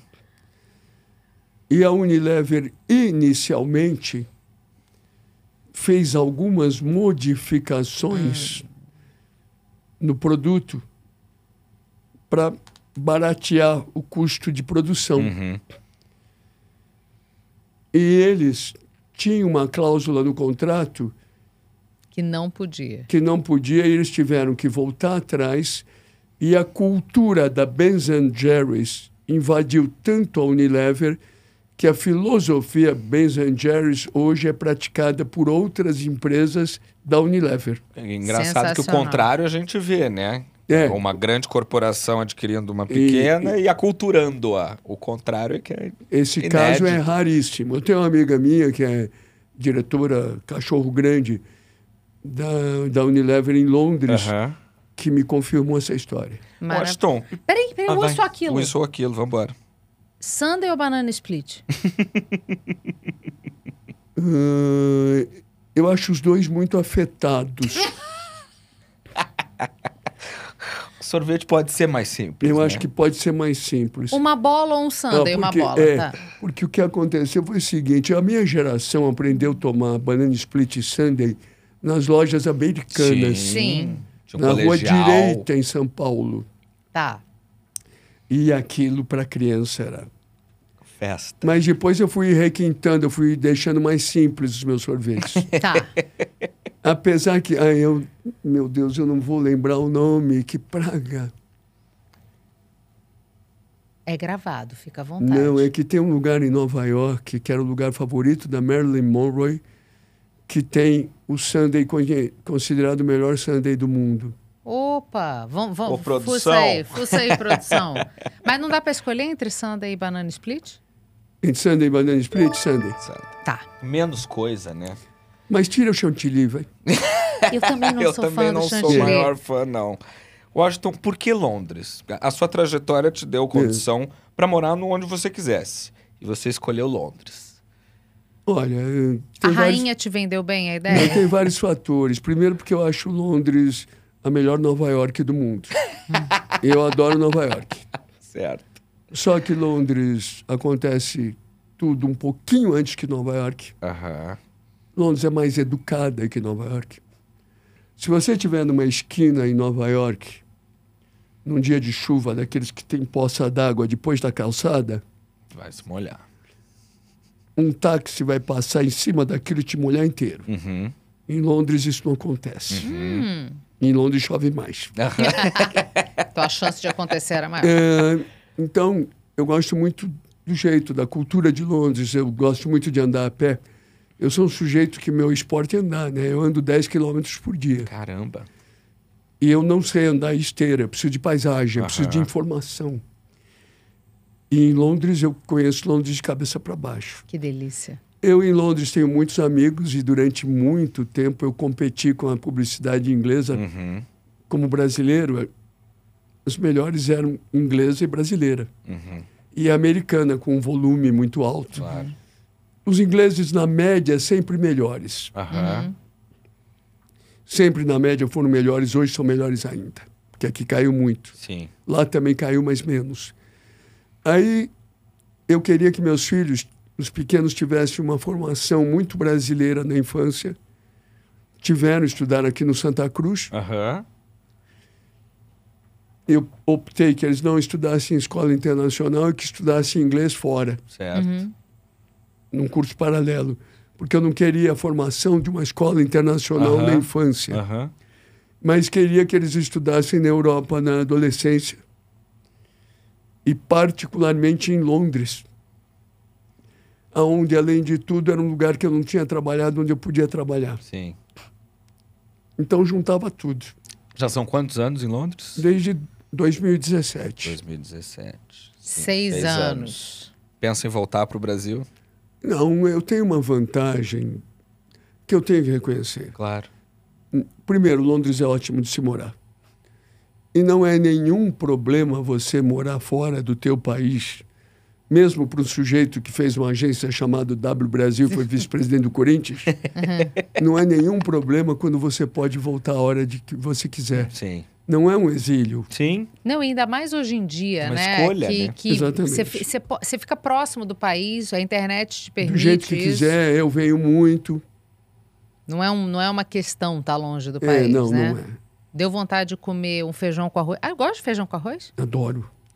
Então, quer comer um feijão com arroz local, uma feijoada local? Adoro. Não, e eu faço. Olha, eu tenho um, um exemplo, por exemplo, ãh, na Tasca do Zé e da Maria. Ah, ali na Rua dos Pinheiros. eu que botei o nome. É fantástico Ele esse batizou meio Brasil. Você Não, eu tá tô descobrindo que isso. vários dos lugares que eu gosto e as comidas que eu gosto foi na Tasca do Zé e batizou. da Maria e no Bela Sintra, quando eu venho para o Brasil, histórica. num dos dois ou nos dois, eu vou comer picadinho. E eu que não. Me, porque eu acho muito mal educado gente que al- tenta alterar pratos. Sim. Ah, tá. Daria para. Aham, Não, aham, Fazer daria. sem. aham. O meu único daria é no picadinho da Da Tasca Tasca. ou do Bela Sintra. Eu peço para fazer com o feijão branco do feijão que tem na carne. Hum, Não, que é fica bobo, com né? mais sabor. Sabor, lógico. Maravilhoso. Lógico. Eu quero muito falar com você de uma coisa que eu vi você falando, Washington, Hum. que é o prêmio Eu Sou Bom Pra Cacete. É, isso foi feito na W Macan. Pois Muito é, legal. que você inventou. Vou explicar rapidamente para quem está assistindo a gente. Esse prêmio é do tipo, não é, você não está ganhando um prêmio por conta daquilo que você faz para a sua empresa. Está ganhando porque você tem o mérito daquilo. Esse homem inventou isso, quero saber por quê. É, numa atividade tão cheia de prêmios como a publicidade, né? Eu brinco que qualquer publicitário pode ser a qualquer momento atingido por um prêmio. tanto prêmio que tem. Eh, Eu inventei o Eu Sou Bom Pra Cacete porque eu percebi que mesmo os prêmios, muitas vezes conquistados por pequenos grupos, se transformavam muito em prêmio da empresa. Uhum. E como eu tinha tirado as Ws dos festivais, porque eu disse agora não vale a pena, todo mundo ganha, eu falei, eu sei que o pessoal que está começando, um monte de gente precisa, Precisa de uma de um massagem incentivo. no ego. Claro.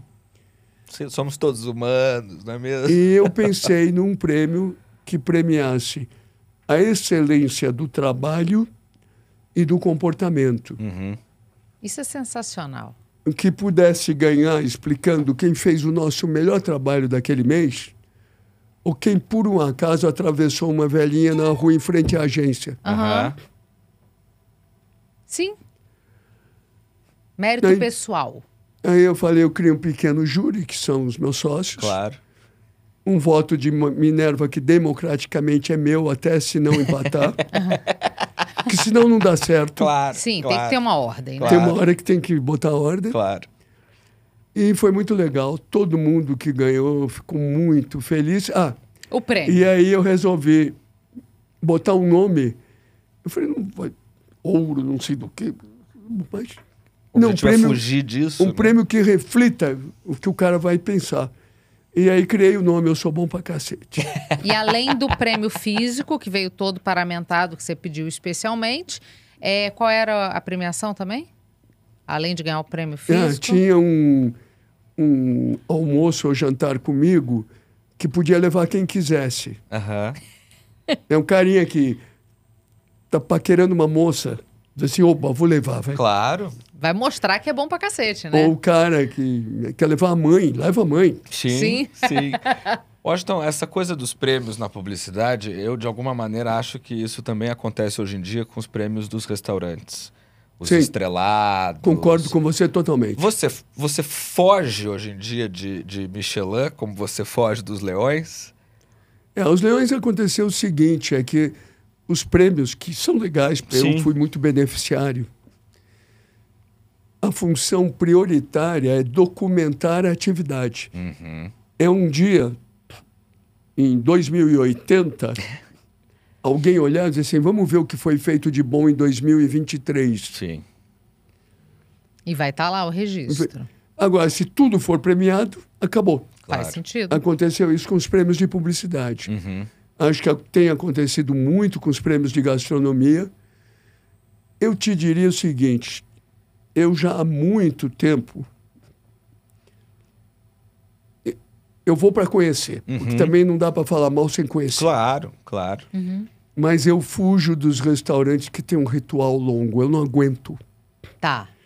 Então, por exemplo, eu fui, apri- eu fui quando abriu o Eleven Madison, Aham, pô. que tinha garçom de pantufa. Pra não machucar o carpete. E fui há uns três anos atrás no Eleven Madison, porque eu estava em Nova York, falei para minha mulher, vamos lá para ver como tá. Aham. E achei chato e lento que dói. E a comida não te impressionou? Não, muito truque, muito, assim, sabe, muito uma, uma pedrinha que parece um diamante, mas que na verdade é para botar numa água que não é água, que aí você toma e sente sabor de paella. E sai a fumaça. Você só quer comer, né? Eu só fui jantar. É Eu- isso. É isso. Ó, o nome do lugar que a gente estava falando, o nosso querido Vidal viu. Will Wright. O sorvete da Marilyn era Não, esse? não é. Não? Não é o Will Não? Não, não, eu lembrei, a minha memória já foi melhor. Serependent. Serpended. Ah, claro. Legal. Aham. É, Sim, sim, sim, do, do, do- É, é clássico, óbvio que Ela é. morava do lado quando morou em Nova York Sim, e tem os Serependent. Aham. maravilhoso. Vamos falar de polêmica um pouquinho? Gostamos. Você apoiou o presidente Lula na última eleição, fez uma coluna, né, um- falando sobre isso. Eh, qual a sua avaliação até aqui desse primeiro ano? Bom, foi mais do que apoiar, foi a primeira vez que eu declarei voto na minha vida. Aí, ó, Eu nunca fiz campanha política e nunca vou fazer. com o Lula com chuchu, né? Inclu- inclusive, não, Não aceitei fazer campanha do Lula. Uhum. Fui eu que indiquei o Duda Mendonça. Caramba. Assim como fui eu que indiquei o exemplo o Fernando Henrique. Sim, sim. que eu nunca aceitei nenhuma campanha. Eu só declarei voto porque, sinceramente, e isso ficou mais ostensivo para mim morando em Londres. O governo Bolsonaro era uma coisa muito constrangedora, Aham. muito constrangedora. Uhum. E começou a me, me irritar, principalmente, quando em Londres me perguntavam cotidianamente por que o, o país da alegria tinha virado o país da grosseria. É forte. Era, era muito forte. Forte. E aí Né? você não tinha como explicar, né? E, e não tinha. É claro. Eu não. Eu sabia até que se- dentro de- dessa mesma analogia você podia dizer é a, trocar as havaianas pelos coturnos. Aham. Uhum. Aham. Mas não, não é explicação que se dê. Mas eu achava muito constrangedor tudo que eu via. Eh, depois eu vi, eh, meu Deus do céu, brasileiros muito humildes trabalhando em Londres, torcendo para o Bolsonaro, porque assim o dólar no Brasil piorava. E o dinheiro que eles ganhavam lá pra, Valia dava para comprar coisa aqui. Eita! Caramba. Então, eram coisas difíceis de assistir, até Sim. que eu percebi numa eleição hum, equilibrada. Meu amigo Anselmo Góes me perguntou em quem ia votar. Eu falei, Anselmo, eu vou votar no Lula. Ele falou, posso publicar? Eu falei, pela primeira vez pode, vai. Pronto. E te- eu falei, também não quero mais falar no assunto. Aham.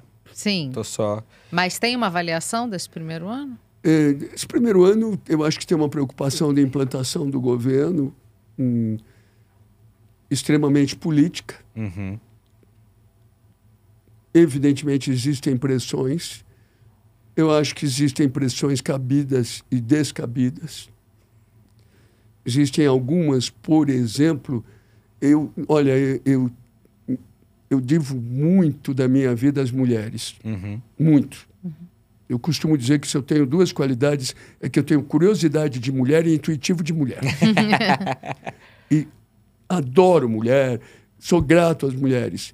Mas existem muitas atividades em que, infelizmente, só agora começa a se formar uma geração de mulheres para atingir poderes. Aham.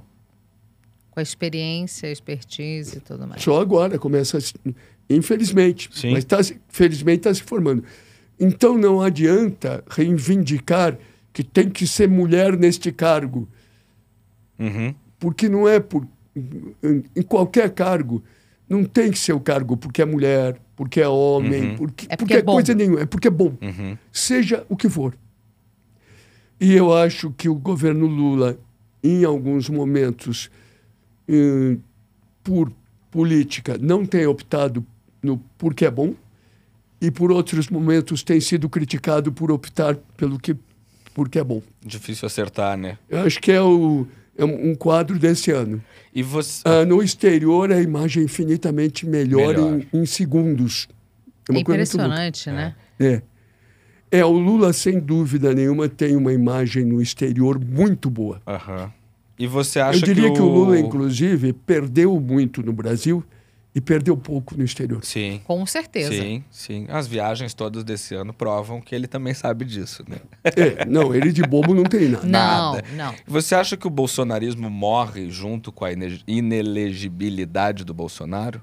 Eu acho que o, o Bolsonaro virou algo muito mais fraco que o bolsonarismo. Aham, certo. Com certeza. Certo. Eu acho que o bolsonarismo ainda existe. Ah, e te digo o seguinte: existir civilizadamente pode. O que não pode é loucura. Sim, sim. É isso. É que de vez em quando você vê loucura. Sim. Tem uma frase sua maravilhosa que você diz que a aventura pode ser louca desde que o aventureiro seja, Seja lúcido. então, assim, eu acho que é Eu- mais por você aí. sabe que eu amo essa frase. Adoraria que ela fosse minha e não sei de quem é, vai ver que é minha. É, é, então, pois é. Olha aí, ó. Já Mas não, sei mais. Mas eu não tenho certeza. É possível, junto com arroz birubiru. Ô, Washington, deixa eu te perguntar. É, é, você conheceu gente. Grandes nomes da arte, conhece ainda, Hum. é, da, da política, é, de todas as searas, em grandes empresários. Você conhece muita gente, você conheceu muita gente, você Uhum. viveu muita coisa. Tem alguém que você queria muito ter conhecido e não conheceu? Ah, tem, claro, sempre tem. Eu conheço até porque tem uma coisa, a palavra certa é assim, não, não fiquem assustados. Uhum. Eu sou muito usado. Sim. Claro. Eu comecei muito cedo. Eu, muita coisa eu aprendi fazendo. Eu fui em muitos momentos num avião consertado em pleno voo. Uhum. E tive o privilégio de conhecer muita gente. Tanto que ah, o grande eixo do WCast é que eu tenho um estoque de gente com quem eu tenho história pessoal Sim. que é muito difícil qualquer pessoa que tenha tendo uma conversa na mídia ter história pessoal com todo mundo com que fala. Claro. Sim. Pode ter imaginação, pode ter admiração, pode, né? Uhum. E eu tenho muito isso. Mas tem muita gente que eu gostaria de conhecer. Sabe que eu adoraria conhecer? Hum. Preciso até comprar o livro novo agora já. Gaitalize. Aham. Ah. Deve ser uma Já conversa, tentou? deve ser um café Hein? interessante. Não, não tentei, porque as duas vezes que eu tinha chance, a culpa era minha de não conseguir. Aham. E Tá. eu não quis atrapalhar. Entendi. Eu tive uma ideia que, infelizmente, quando eu tive a ideia, os jornais já estavam em, em fase de contenção de despesa, coisa que a mídia brasileira, infelizmente, está cada vez mais. Uhum. que era um grande jornal brasileiro chamar o Gaitalize, dizer, olha, você tem o tempo que for, Imagina. o número de páginas Que que, quiser. quiser para fazer uma matéria sobre os brasileiros em Nova York. Porque tem desde as meninas da depilação Sim. até o Boni que toma os melhores vinhos, do Vinhos. Bernardin. Aham. Tem motorista, tem... Nossa, tem uma matéria. Incrível. Imagina o Gaitalize. Pô. Sim, escrevendo Com aquele isso olhar. com aquele olhar, exatamente. E com aquela escrita. É. Aliás, as pessoas andam escrevendo mal ainda, você Muito acha? mal, em geral. Não é, não é que andam eh, Sempre. escrevendo mal. Pasme, não melhoraram, Tá, Aham. é isso. né? Claro que tem quem escreve maravilhosamente. Ainda. Sim, sim. Mas, Mas, na no média geral, tá muito A ruim. média está muito baixa. Washington, você é um cinéfilo assumido e tem dois filhos cineastas. É. Quais foram os filmes que você falou para os seus filhos? Esses aqui vocês precisam assistir. Uma questão de vida, de caráter, de É. profissão. Muito do cinema italiano. Certo? Eu sou alucinado pelo Ettore Scola. Aham. Desde Nós Que Nos Amávamos Tanto para frente. Uhum. Ah, eu vejo de tudo, né? Eu vi o underground brasileiro, eu vi Hum. Rogério Sganzella, A Mulher de Todos. Uhum. Eu vi o primeiro Bandido da Luz Vermelha. Ah, eu vi filmes que quando eu vi eu adorei. Mas eu acho que eu adorei para encantar umas meninas, não porque eu tinha gostado. Tá. que eu vi depois. Eu, quando eu vi o Perrault Le Fou do Godard. Eu achei maravilhoso. Porque eu queria cantar uma moça. Sim. Eu vim a rever o Perrault Le Fou anos depois, achei muito chato e dei o meu pôster original que eu tinha comprado do Perrault Le Fou pro Homero, pro meu filho. Aham. Chega. Leva. É, eu tenho visto cinema bom. Você ainda frequenta o cinema? Ah, eu gosto de ir no cinema. Em Londres eu voltei. Legal. Aqui eu tinha parado muito. Claro. Até porque estava, confesso, não é frescura, porque eu sou a pessoa mais acessível no mundo. Uhum. Mas teve um momento que, para mim, é o cinema aqui entre corintianos e estudantes de comunicação, Opa. ficava inviável. Claro, Tá. claro. E a gente super te É entende. reconhecido. Era normal. Tá indo pra assistir o filme. Não, não, né? até porque eu sou um conhecido ah, que não tem as vantagens do Roberto Carlos. É. Eu sou num médio, assim. É, Eu sou num médio que no, no, no capítulo. Né? sim. É aquele É conhecido que vai ser perturbado e não vai ter o privilégio de Eu ficar sou separado quase ali. conhecido. É verdade. Em Londres é pior o seguinte. Eu, no Brasil, eu não posso aprontar coisa alguma porque eu vou ser pego. Sim, fato. Agora, em Londres, mais ainda. Porque em Londres é o seguinte: se eu quiser dar uma aprontada, coisa que eu não vou, evidentemente os poucos brasileiros que estão em Londres me conhecem, viram íntimos rapidamente pela distância Claro. e vão contar para minha mulher. Então, Pronto. Não tem erro. E ainda vão estar com o celular na mão. Olha, não, não, olha o é- problema. É, Melhor evitar, é bobagem. né? Evita acidentes. É isso. O que, que você quer dizer, Washington, quando você fala que você é o melhor Washington Oliveto que você pode ser? Quero dizer que hum, hum, na somatória de coisas que eu ambicionava fazer e faço, eu acho que tá bom.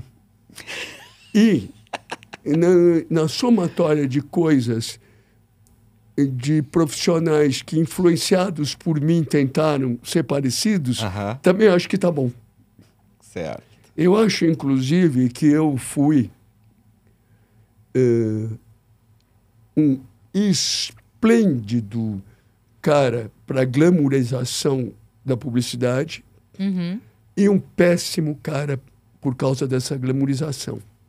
Por quê? Porque quando eu comecei, a publicidade já estava boa, muito boa. Já tinha os DPZ, que foram meus patrões, magníficos. Mas quem deu, sem dúvida nenhuma, essa aceitação social e tal, fui eu. Claro. Só que isso, num determinado momento, não por minha culpa, mas por causa do meu início, passou do limite. Aham. Ficou exagerado. Sim. E aí surgiu até gente que imaginou que basta eu ficar famoso que depois eu faço um grande trabalho. Aham. E não é assim, é faz um grande trabalho que depois você fica É famoso. formiguinha, A lógica, né? E a lógica é o É. inverso, né? Sempre é o inverso. Sempre. É um isso ou aquilo rápido. São Paulo ou Rio de Janeiro? Os dois, os dois, sem dúvida nenhuma. Eu nasci em São Paulo, sou corintiano e tal, mas tenho título de cidadão carioca. E eu sou nada maniqueísta. Aham. Tá bom, é difícil Eu, fazer não, isso e- aquilo não, eu não, go, eu não gosto dessa coisa que fica São Paulo e Rio, São Paulo e Rio, São Paulo e Rio. Outro dia eu estava Quase com, complementares, né? tão complementar. Tão, co- sempre foi com a ponte aérea. Sim. É isso. Imagina hoje, eu- outro dia eu estava conversando com um amigo meu carioca em Londres. E ele é um, um canto sujeito muito bem sucedido, jovem e tal, carioca. Uhum. E aí ãh, estavam falando de violência nas duas cidades. E eu disse o que eu acreditava que São Paulo e Rio são igualmente violentos, com violências em trechos diferentes. É. Uhum. Isso. A violência de São Paulo é mais espalhada, E periférica, mais né? periférica Isso. e mais espalhada. Uhum. A do Rio, você tem trechos, por exemplo, entre o Arpoador e Leblon, Sim. Que parece a Ilha da Fantasia, não acontece nada e tal. Aí eu falei que, na minha opinião, eram violências iguais, só que diferentes. Uhum. Aí alguém que estava na mesa falou: não, o Rio é muito mais violento. Aí já o meu amigo carioca, São Paulo é que é mais violento, não sei o quê. Virou uma coisa insuportável. Sim. E É, uma daí- briga tonta, né? Que é pra a, descobrir me- a quem é o mesma história dos restaurantes. Escuta, o Rio tem restaurantes tão bons quanto São Paulo. Só que na quantidade, São Paulo tem mais. Exatamente. Sim, sim. É, eu, eu Só sou... que como eu não vou a 300 restaurantes por mês, para mim não tem problema. Não tá- Claro. Eu sou tijucana. a Tijucano é aquela coisa, né? Aham. A gente é tijucano, a gente não é carioca. É, sou tijucana do Rio de Janeiro, mas vivi no Rio de Janeiro inteiro. Copacabana, na Barra tal, e tô há um ano em São Paulo. É uma mudança muito grande de comportamento, de Com perspectiva. que idade você saiu da Tijuca? 22 anos. Você comeu empadinha no Salete? Oh, era na esquina da minha casa, por favor. Como é que eu não comia? Eu morava na Pardal Malé, que era em frente a Salete. Você sabe que no, no, no nas gravações do WCast, Ah. como elas ocupam um dia, quando termina eu sirvo empadinha ou do Ai, meu Deus, deu Salete, água na boca. ou do Salete ou do Caranguejo, Oh, meu Deus do que céu. são as melhores empadinhas do Brasil. Não, Salete é um. é um E você sabe espetáculo. que aquela rua do Salete é a rua onde, Afonso Pena. onde Jorge Ben, Roberto Carlos, Tim Maia e Erasmo Carlos se conheceram. Tudo Só. na esquina da minha casa. Por isso que Você tu, entendeu? a, a Cecília sempre referencia a Tijuca. Não importa, a gente pode estar falando assim de Estocolmo E eu vou. e ela vai encontrar uma semelhança ali com a Tijuca. Ah, o Gabriel fala, Uhum. grandes coisas aconteceram no Tijuca. Eu falei, não tenha. Sem dúvida nenhuma. Sem dúvida Não, Imensas. e, e- e é- e ela tem uma coisa. É até para diferenciar da Barra, da Tijuca, Sim. que Por já favor. é longe do Rio de Janeiro. Claro, É isso. que é outra A coisa. minha Já mãe é em fala que já Miami. que não é Rio de Janeiro, desculpa. Eu sei que é, eu morei lá, morei na, na Barra da Tijuca. Mas já é em Miami. É, Isso. já é em Miami, já é Isso. outra coisa, já é outra vibe. Mas a Tijuca é a Tijuca. Mas só que eu sinto essa diferença muito grande entre Rio e São Paulo. Pode ser uma coisa da minha geração, pode ser uma coisa do momento, mas é, um, é como se o Rio, o Rio tivesse parado, num, num- estacionado no momento, e São Paulo continuou evoluindo, entendeu? É, essa a sensação eu acho que eu que tenho. existiu esse ciclo, mas eu acho que isso está mudando um pouquinho. Uhum, Conversei muito sobre isso com o Roberto Medina. uhum. Que assim seja. Que é um entusiasta das duas cidades, né? É, Medina. apesar que o Roberto, a paixão dele pelo Rio, Rio de é- Janeiro. Não. Claro, claro. Indiscutível. Claro, Indiscutível. Claro. Imagina. Washington, é, falando agora um pouquinho de cancelamento, essa Uhum. cultura desgraçada do cancelamento. Insuportável. insuportável, autoritária e eventualmente muito burra. É, você vivenciou dois momentos recentes de cancelamento. Aham. Foi a coluna em que você, descob- é, você descrevia né, a, a estadia do seu filho com os amigos lá no Rio. E eu fiz para homenagear o Rio de Janeiro. Pois é, E o louco é o seguinte: tirando o satírico, não tem um lugar caro na coluna. não, mas tem é, feijoada na Portela, é.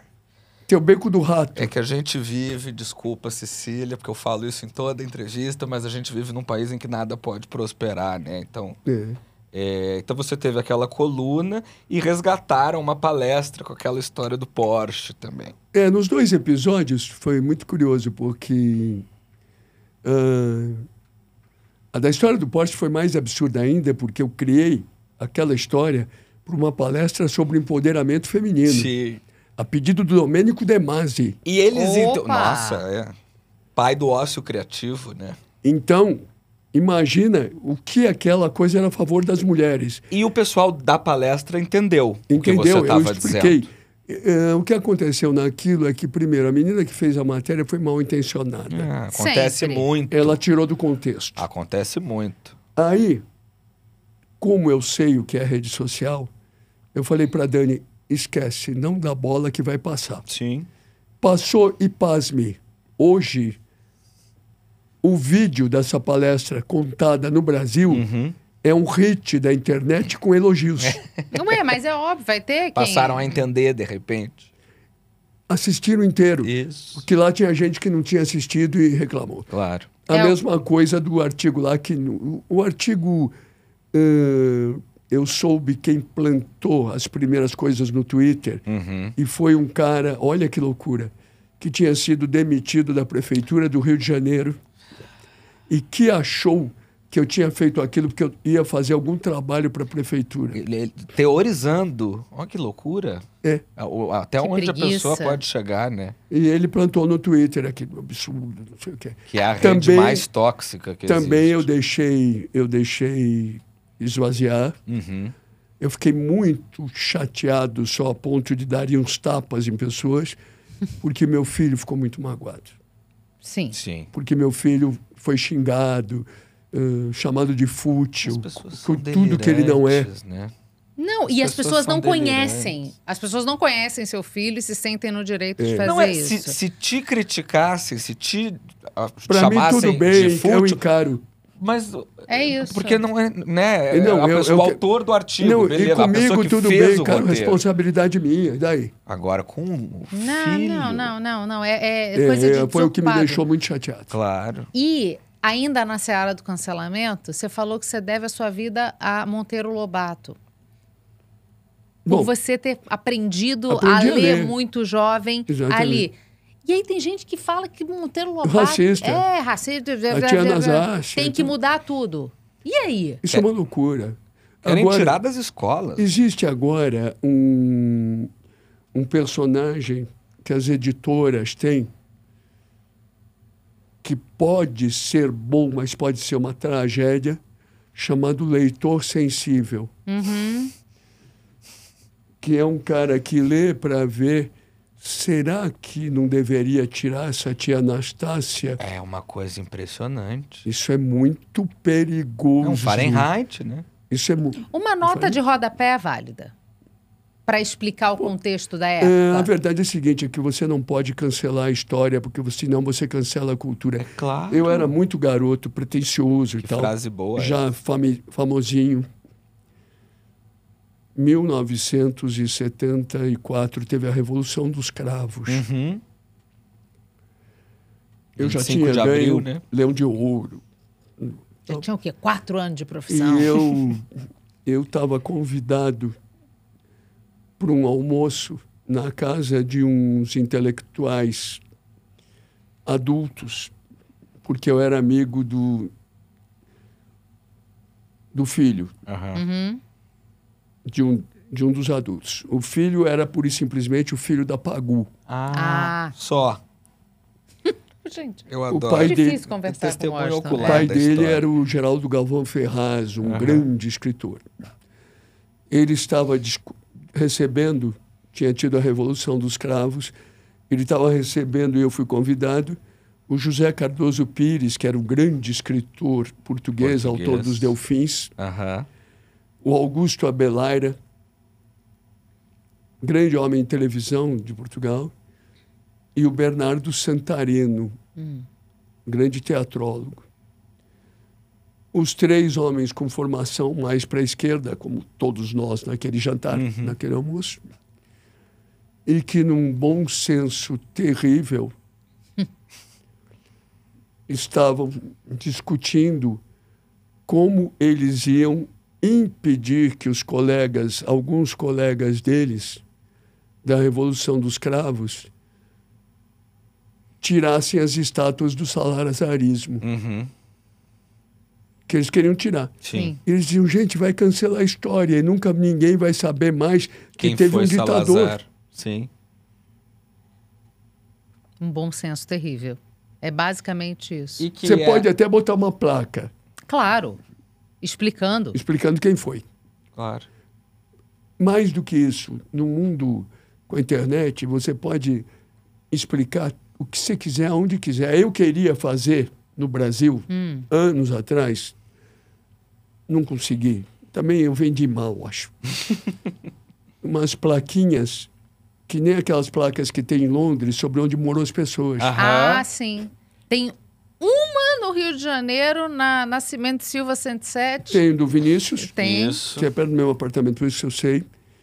Tem, eu acho que tem uma aqui em São Paulo, aonde Muru, quem? Tem uma no cartório de, do Catete, que conta que foi lá que estava a inscrição de morte do, do, do Getúlio. São poucas, são raras. Mas devia ter com link para a internet, com a história, Com a história Claro. das pessoas. com link. Não, isso você vende, sabe por quê?